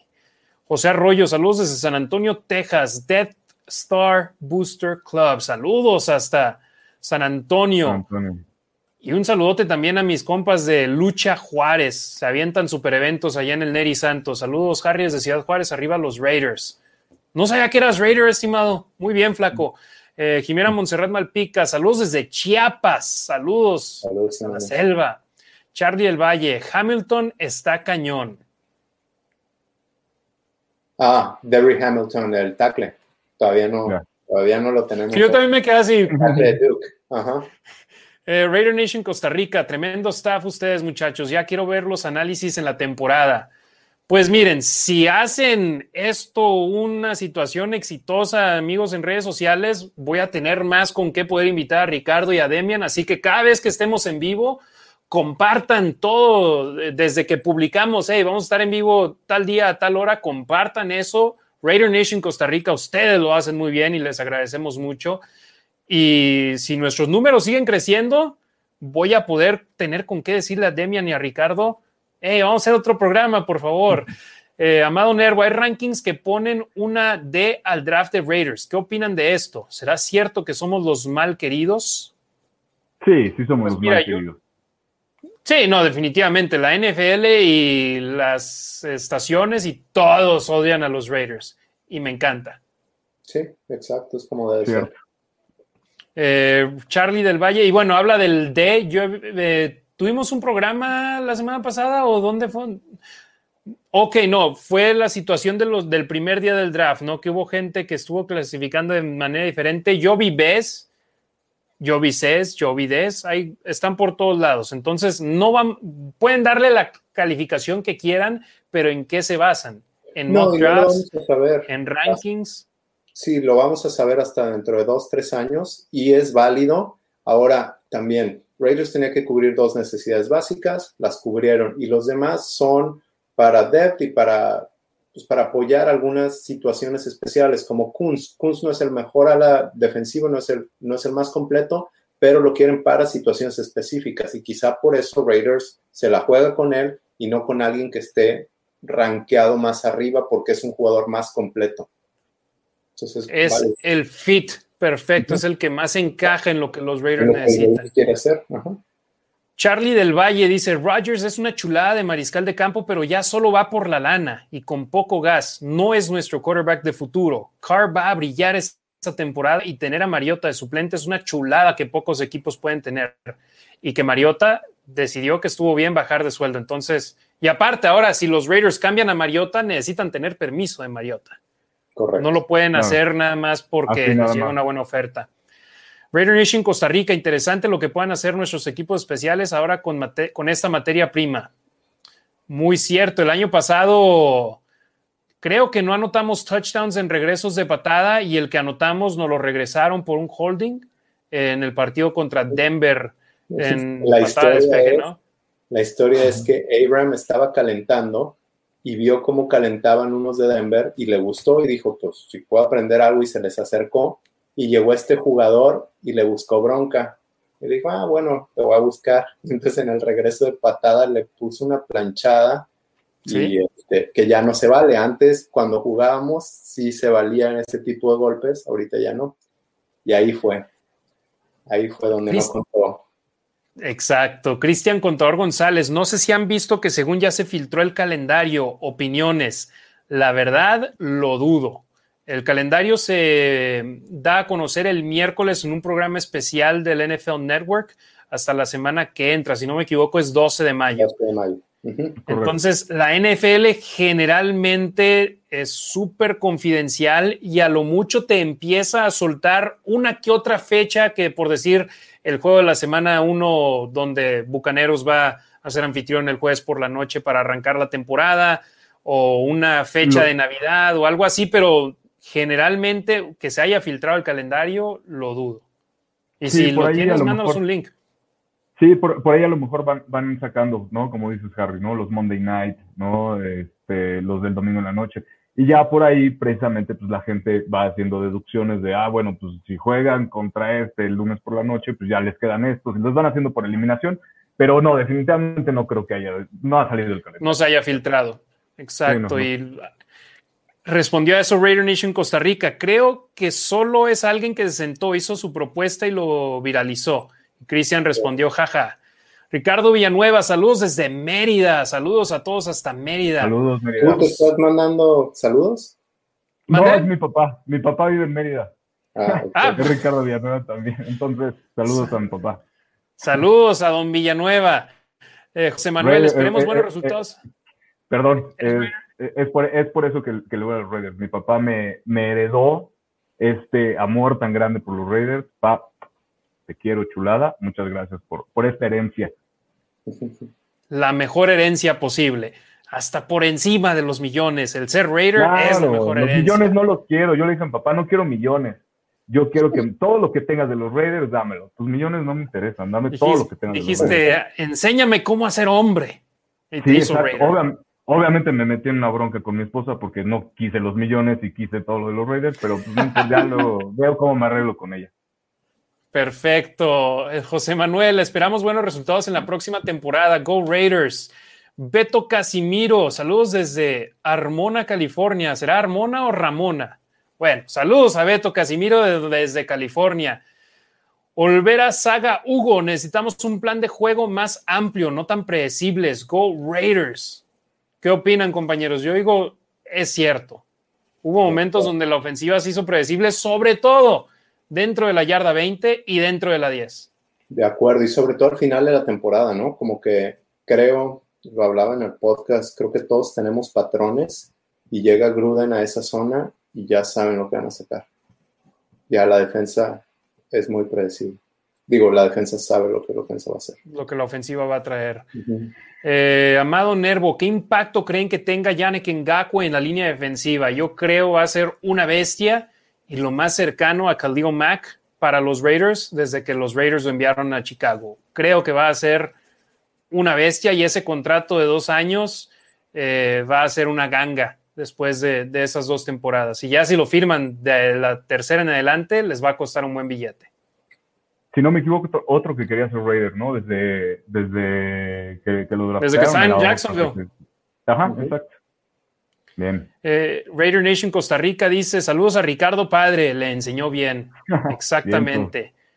Rodo Ibarra, arriba los malosos desde Monterrey, muchísima raza desde la Sultana del Norte, ¿eh? Mis Adiós. respetos a ustedes en Monterrey, Nuevo León, que están aquí al pendiente. Nos, nos dijeron que también desde San Nicolás. Gracias a todos ustedes en Monterrey. Hay mucha raza que le va a los Raiders allá. Hay muchos grupos, la 32, eh, Raider Los Nation, malosos. Monterrey, los malosos, sí, saludos. Saludos a todos. Saludos ellos. a toda la banda. Aquí no le vamos a un grupo o a otro. Si son de los Raiders, nosotros somos familia. Yo así soy, ¿eh? Si traes los colores negro y plata, eres mi hermano, eres mi hermana. Y aquí tienes un lugar con nosotros en la Nación Raider, en los Raiders Info, siguiendo a Ricardo también. Síganos, ahí están las redes sociales ah, abajo. Eh, Diego, bueno, dice Amado Nervo, hagan otro programa para hablar de la ofensiva. Buena idea, ¿eh? ¿Qué dicen? pues, ¿Se ponen Sí, puestos de- o no? yo, yo me apunto a esto porque fue del draft y porque los Raiders se inclinaron, ¿no? Hacia la defensiva, pero sí, sin tema. Lo armamos. Primero el calendario, ¿no? Y el calendario. ya se acerca la temporada, muchachos, y luego ahora va a haber pretemporada, entonces en agosto, ya agosto, ya va a estar buena la fecha. Y Diego López los Martín. Estadios, perdón, ahora gente en los estadios también, entonces, híjole, obviamente eso va a ser, va a influir también muchísimo, porque no es lo mismo jugar en un estadio vacío, ¿no? Que jugar en un estadio lleno. Entonces, este, toda esa presión, estaba en el partido de, de Kansas que estaba revisando hace rato, eh, en el que fue en Las Vegas, eh, decían los comentaristas que los mismos, en una jugada de, de Kansas, tenía la, la bola Kansas, y decían los comentaristas que los propios reversible, reversible, ¿no? En- Confundiendo a los, a, a- a los, a los jugadores de los Raiders. Obviamente aprovechando que el estadio de los Raiders estaba vacío y que todo se escuchaba, ¿no? Entonces tú como jugador defensivo escuchas reversible y obviamente buscas la reversible. En ese momento, pues los jugadores de Kansas ya estaban en otra jugada que no era la reversible y, provocó un poquito de confusión, ¿no? En ese entonces, mientras los Raiders agarraron la idea de que, pues obviamente eran los de Kansas los que estaban gritando la reversible. Pero sí, obviamente, pues va a ser muy importante que la gente ya vaya a estar en los estadios y este y para todos, obviamente es otro tipo de motivación para ti como jugador el llegar a ver un estadio nuevo. Imagínate, estos novatos, los que pudieron jugar la temporada pasada, muchos jugaron con estadio lleno, pero hay unos que se van a enfrentar a enfrentarte a las mejores, a, la mejor opción de la NFL, que es la de los Raiders, ¿no? Contra las aficiones que son más ruidosas o que, no sé, el- los climas a lo mejor en los que no han jugado varios jugadores, etcétera, ¿no? Entonces, híjole, es, es algo muy interesante y, y, pues a ver qué sale. Ricky, ¿llegaste a ir a Oakland? Sí, sí, sí, sí, tuve la oportunidad. Fuimos al partido contra Kansas de jueves por la noche, donde ganaron los Raiders en los uf, últimos en- sí, el que hubo tres último, Sí, últimas jugadas. castigo tras castigo. Estábamos, Sí, teníamos justo como a tres filas a un aficionado de Kansas. Mis respetos para la Raider Nation, ¿no? O sea, obviamente era de picudearse, pero con todo el respeto, ¿no? O sea, siempre. Oye, yo lo que digo, mira, bien. no seas, por no encontrar una mejor palabra o no decir una grosería, no seas menso. Si estás en Oakland o en Las Vegas y entre muchos fans de los Raiders, no estés mentando madres. No Exacto. estés diciendo tonterías. Celebra lo tuyo.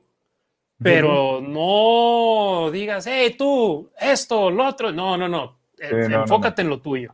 Y yo lo mismo, yo un juego me, me tocó en el Black Hole contra Baltimore y había un fan de Baltimore dos filas adelante de mí, pero el señor, súper respetuoso, celebró su triunfo y todo. Yo al final del juego me bajé, hey, congrats on the win, felicidades por ganar. Así es como debe ser. Ya cuando empiezan y la tú, la tuya y esto, es cuando. Yo a lo que iba es, yo cuando iba a Oakland, si no me daba un dolor de cabeza cuando nuestra defensa está en el campo y no porque se veían terribles en el campo, sino por lo fuerte que estaba gritando, no me daba por bien servido. Yo gritaba tan fuerte y me tenía que agarrar la cabeza.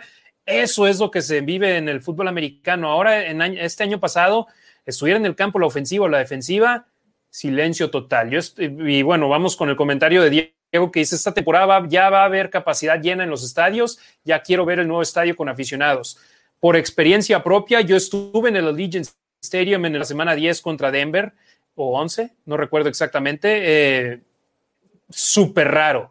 Llegué al estadio, entré a las 9 de la mañana, podías escuchar todo, veías a los jugadores llegar del camión, caminaban solos, tomaban una que otra foto. en el partido podías escuchar, yo estaba en la cabina de transmisión hasta la parte más alta del estadio, escuchabas hasta abajo. Y ni en el Superdome, cuando narré americano colegial con pocos aficionados de Tulane contra UTEP, podías escuchar tanto. Entonces, va a ser una experiencia diferente, obvio para los aficionados que van a poder entrar, pero también para los jugadores. Y, y ya veremos, esperemos vernos ahí los tres, ¿no? Un día de estos. Sí, claro. Sí, sí, esperemos que sí. Fíjense, oh, dato. Los Raiders en la temporada pasada jugaron ante aficionados contra los Chiefs. Cleveland. Chiefs, Cleveland. Cleveland y el último fue contra Atlanta. En Atlanta. Exacto. No, eh, sí. exacto. Y, Entonces, en- y se suponía que contra Denver también iban a haber aficionados, pero de última hora eh, revirtieron la situación un par de semanas antes del juego y no hubo gente también. exacto. Y a la cantidad de, de más aficionados que se enfrentaron fue contra los Chiefs y ganaron en Kansas. Oye, deja tú, de esos tres juegos ganaron dos. Exacto. Ganaron contra Cleveland, ganaron contra Kansas y, y yo es lo que, lo que digo. Sí, el jugar contra aficionados puede ser un factor en contra, pero también es un factor si a ti te están gritando desde las tribunas y ellos sí no se tientan el corazón, tú y la tuya y esto y lo otro, no vales esto y lo eso te motiva y es así, voy a enseñarte que sí puedo. Y lo acabas de decir, ahorita que decías que si la liga nos odia, sí, y así es, y a mí me gusta, está bien, y como jugador, es- estás en el, en, el, en el estadio puesto y la gente te está gritando y, y es como si te estuvieran alentando. Sí sirve también. Oye, Sí, yo lo que digo, dale hermano, dale. Eso, no, nada más para complementar el, el comentario de Demian, que no hay mejor motivación que eso, ¿no? Que te estén mentando la madre en la, en la tribuna o que te estén diciendo que no puedes hacer las cosas, lo que sea, ¿no? Que lo que sea. No hay mejor motivación para un jugador de fútbol americano en lo personal, ¿no? Es mi humilde opinión, que, que eso. Correcto. Exacto. Luis Muñoz, a romperá el divino diablo. Saludos desde Torreón, colega. Saludos, saludos, un abrazote, Saludos. Luis. Ignacio Alarcón, saludos malosos. Este año Carr es MVP y nuestros receptores novatos despegan. Go Raiders, saludos desde Raiders Arboledas, dobles Raiders. Saludos. Eh, Charlie El Valle, qué buena transmisión, banda. Gracias. Eh, Raider Nation Costa Rica, más que en el SoFi, seremos casa también, ¿sí? Va a ser, si va a haber aficionados ahí, va a ser casa de los Raiders. Volver a Saga Hugo, extraño ser de Oakland. Eh, Es, va a ser nuestra casa por vida. Aunque no estemos jugando ahí, va a ser casa. Charlie El Valle, ¿qué piensan de nuestro quarterback, Carr, y qué esperan de él esta temporada? Vamos a dejarlo así. Vamos a hablar de la ofensiva en un programa futuro, así que estén al pendiente. Pero hay una última cosa que tocar porque vamos para dos horas y media, muchachos. Uf, Ya, ya Demian ya, ya necesita ir a dormirse porque va a trabajar No, no, mañana. perdí la Eh, Hay una nota importante de la que hay que hablar. Este jugador que vemos en pantalla en estos momentos, Casey Hayward Jr., un muy buen esquinero al cual los Raiders firmaron a un contrato de un año por 4 millones de dólares. Yo era de los que estaba en el barco que querían que los Raiders firmaran a Richard Sherman, pero el haber agarrado a Hayward a un contrato de, dos, de, de 4 millones de dólares, su más bajo desde que se convirtió en agente libre por primera vez en su carrera, me parece un triunfo para el equipo. ¿Ustedes? Me gusta, me gusta más que Sherman. Sherman me gusta mucho el nombre, el liderazgo, pero Hayward creo que le puede traer más al equipo por la familiaridad con el sistema de Bradley. Eh, Sherman estuvo en ese sistema, pero ya hace más años y, este, y porque es más joven y más rápido. Así tal cual. Ricky. Sí, igual, ¿no? Lo que comentaba, eh, le va a ayudar muchísimo a, a Gus Bradley para adaptar a la nueva y joven defensa de los Raiders a ese sistema defensivo. Eh, va a servir mucho, ¿no? Es, es, es- ese link, esa conexión entre el coordinador defensivo y los jugadores defensivos, que ahí entra Casey Howard, ¿no? Para mí es, es, es esa pieza clave, ¿no? Que, que le va a enseñar a los novatos. ah, es que todos son novatos, es lo que decía. Todos son novatos al menos en este sistema defensivo porque no habían jugado con Gus Bradley, es el único, Casey Howard, ¿no? Entonces va a ser ese, ese link para, creo, para poder hacer una muy buena, este, no sé, un conjunto, ¿no? A la defensiva. Entonces me agradó muchísimo, o sea, sonaba mucho Richard Sherman, ¿no? Todo el mundo estaba por ahí bombardeando, bombardeando y bajita la mano, pum, ahí les va Casey Howard. Entonces, me gustó, me gustó mucho cómo lo hicieron los Raiders también, ¿no? Mira, los Raiders cortaron a Jeff Heath y se salvaron 3.2 millones de dólares. Y esos, de esos 3.2 millones gastaron 800 mil más para agarrar a Casey Hayward. Yo es lo que le pregunto a la raza. El haber agarrado es prácticamente un intercambio. ¿Tú cambiarías si fueras los Raiders a Casey Hayward por Jeff Heath? Yo digo, o sea, si viene Heath de regreso, no. Si viene Hayward de regreso, sí. Sí, o, O sea, o cámbiale de nombre a un cornerback titular o que te va a estar peleando un puesto de titular y te va a empujar a tu, a tu otro cornerback de primera ronda, o por un safety que va a ser tu tercer, cuarto safety del equipo. y aparte, lo mencionaban, jugó con Gus por cuatro años y también con, el, con Ron Miles, el entrenador de secundaria de los Raiders, los últimos cuatro años. Entonces. Eso ayudará de gran manera a los Raiders. Vemos los últimos comentarios. Eh, Amado Nervo, gran pick en Free Agency este esquinero, exacto. Eh, Norberto Valdivia Gutiérrez, saludos de la experiencia Zapopan, Jalisco, tierra del Club Imperio y del pateador Efren Herrera, jugador ganador del Super Bowl con Cowboys, ¿verdad? Sí. Creo. Eh, Go tierra. Raiders. Saludos a mi tierra. Eso. Extraño. Eh, en junio nos vemos. Y Charlie del Valle, totalmente de acuerdo con Damien, una chulada de esquinero. Bueno, dos horas y media en punto en este momento. ¿Comentarios finales? Nada, muchísimas gracias por estar. Gracias a ustedes por invitarme y buena plática. Me gusta. Ricky, Me agradó muchísimo. Muchísimas gracias por, por el espacio. Muchísimas gracias a toda la Raider Nation que se conectó desde Perú, perdón si se me olvida a- algún lugar, desde Perú, California, Guatemala, Antonio, Costa Guatemala, Rica, Estados Unidos, Mérida, Zapopan, de Torreón, De Juaritos, Monterrey, de donde quiera. Chihuahua, que- Raider Nation Chihuahua.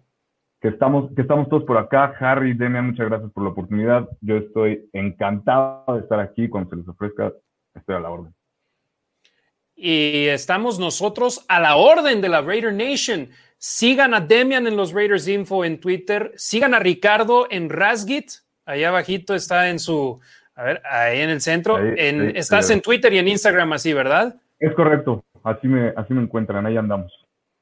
Y a mí en La Nación Raider, arroba La Nación Raider, estoy en Facebook, en Instagram, en Twitter. Si les gustan estos programas que somos por La Nación Raider, para La Nación Raider, no estamos hablando de otros equipos, no estamos hablando de qué pasó aquí, qué pasó allá. Somos 100% Raiders. Si les gusta, sigan nuestras redes sociales, digan que quieren más programas y estamos aquí al pendiente para ustedes cuando nuestros tres calendarios estén en sincronía y podamos estar aquí con ustedes. Yo creo estamos haciendo, eh, agarré a mi first round pick a Demian Reyes y luego Ricardo se sumó como free agent y yo me siento con el mejor equipo en estos momentos. ¿eh? No sé lo que opine la Raider Nation, pero eh, aquí déjenos saber y también hay que decirlo, estamos en vivo. Así es. Claro, y lo que se pueda mejorar adelante, ¿no? Para eso estamos. Este, somos todos oídos, ¿no? Y pues aquí estamos. Exacto, ya la, eh, en el draft tuvimos ahí algunas grafiquitas y todo, ahora sumamos videos también, eh, les queremos dar un producto que les guste y que quieran apoyar. Tuvimos muchísimas vistas en Facebook, en Twitter. Hay que ver cómo hacerle en Instagram también, porque hay buen número de seguidores en, en Instagram, pero por lo pronto vénganse acá con nosotros. Demian, muchísimas gracias, hermano. Ricky, muchísimas gracias, hermano. Raider Nation, veo que dice Diego López suma a Pachuca Hidalgo a la lista. Amado Nervo, excelente programa, muy buen análisis, fregonas las gorras. Eh, pues nosotros usamos gorra. Somos bueno, y más bien, gorras. yo digo, yo uso gorra, pero ustedes tienen buen, buen cabello, entonces aprovechenlo. Charlie El Valle, excelente panel, gracias. Amado Nervo, excelente programa. Andrés Aldana Correa, Raiders, Raiders, Live Fox, felicidades. Norberto Valdivia Gutiérrez, gracias, que sigan los éxitos. Es apenas nuestro tercer stream y segundo con nosotros tres. Reiteramos, ¿les gusta? Díganos en las redes sociales, síganos y digan, quiero ver a este trío de locos de nueva cuenta hablando sobre nuestros Raiders. Yo soy Harry Ruiz, a nombre de Demian Reyes y de Ricardo Villanueva. Le agradezco a toda la Raider Nation que haya estado en sintonía con nosotros. Bien, dice Charlie, los tres mosqueteros. Está mejor que los tres locos. Los tres mosqueteros de la Nación Raider, aquí estamos para ustedes. nos vemos próximamente. Ya viene el calendario la próxima semana y ya tenemos pendiente que alguien dice que quiere que hablemos de la ofensiva, así que estaremos de regreso pronto si Demian y Ricardo aceptan la invitación. Y porque no quiere estar solo. Así que No, estaremos de regreso. Gracias, Gracias, muchachos. gracias. Saludos a Jesús desde Saltillo, Coahuila. Saludos a toda la banda y pura vida. Pura vida. Aquí Cuídense. estamos, la Raider Nation. Buenas noches.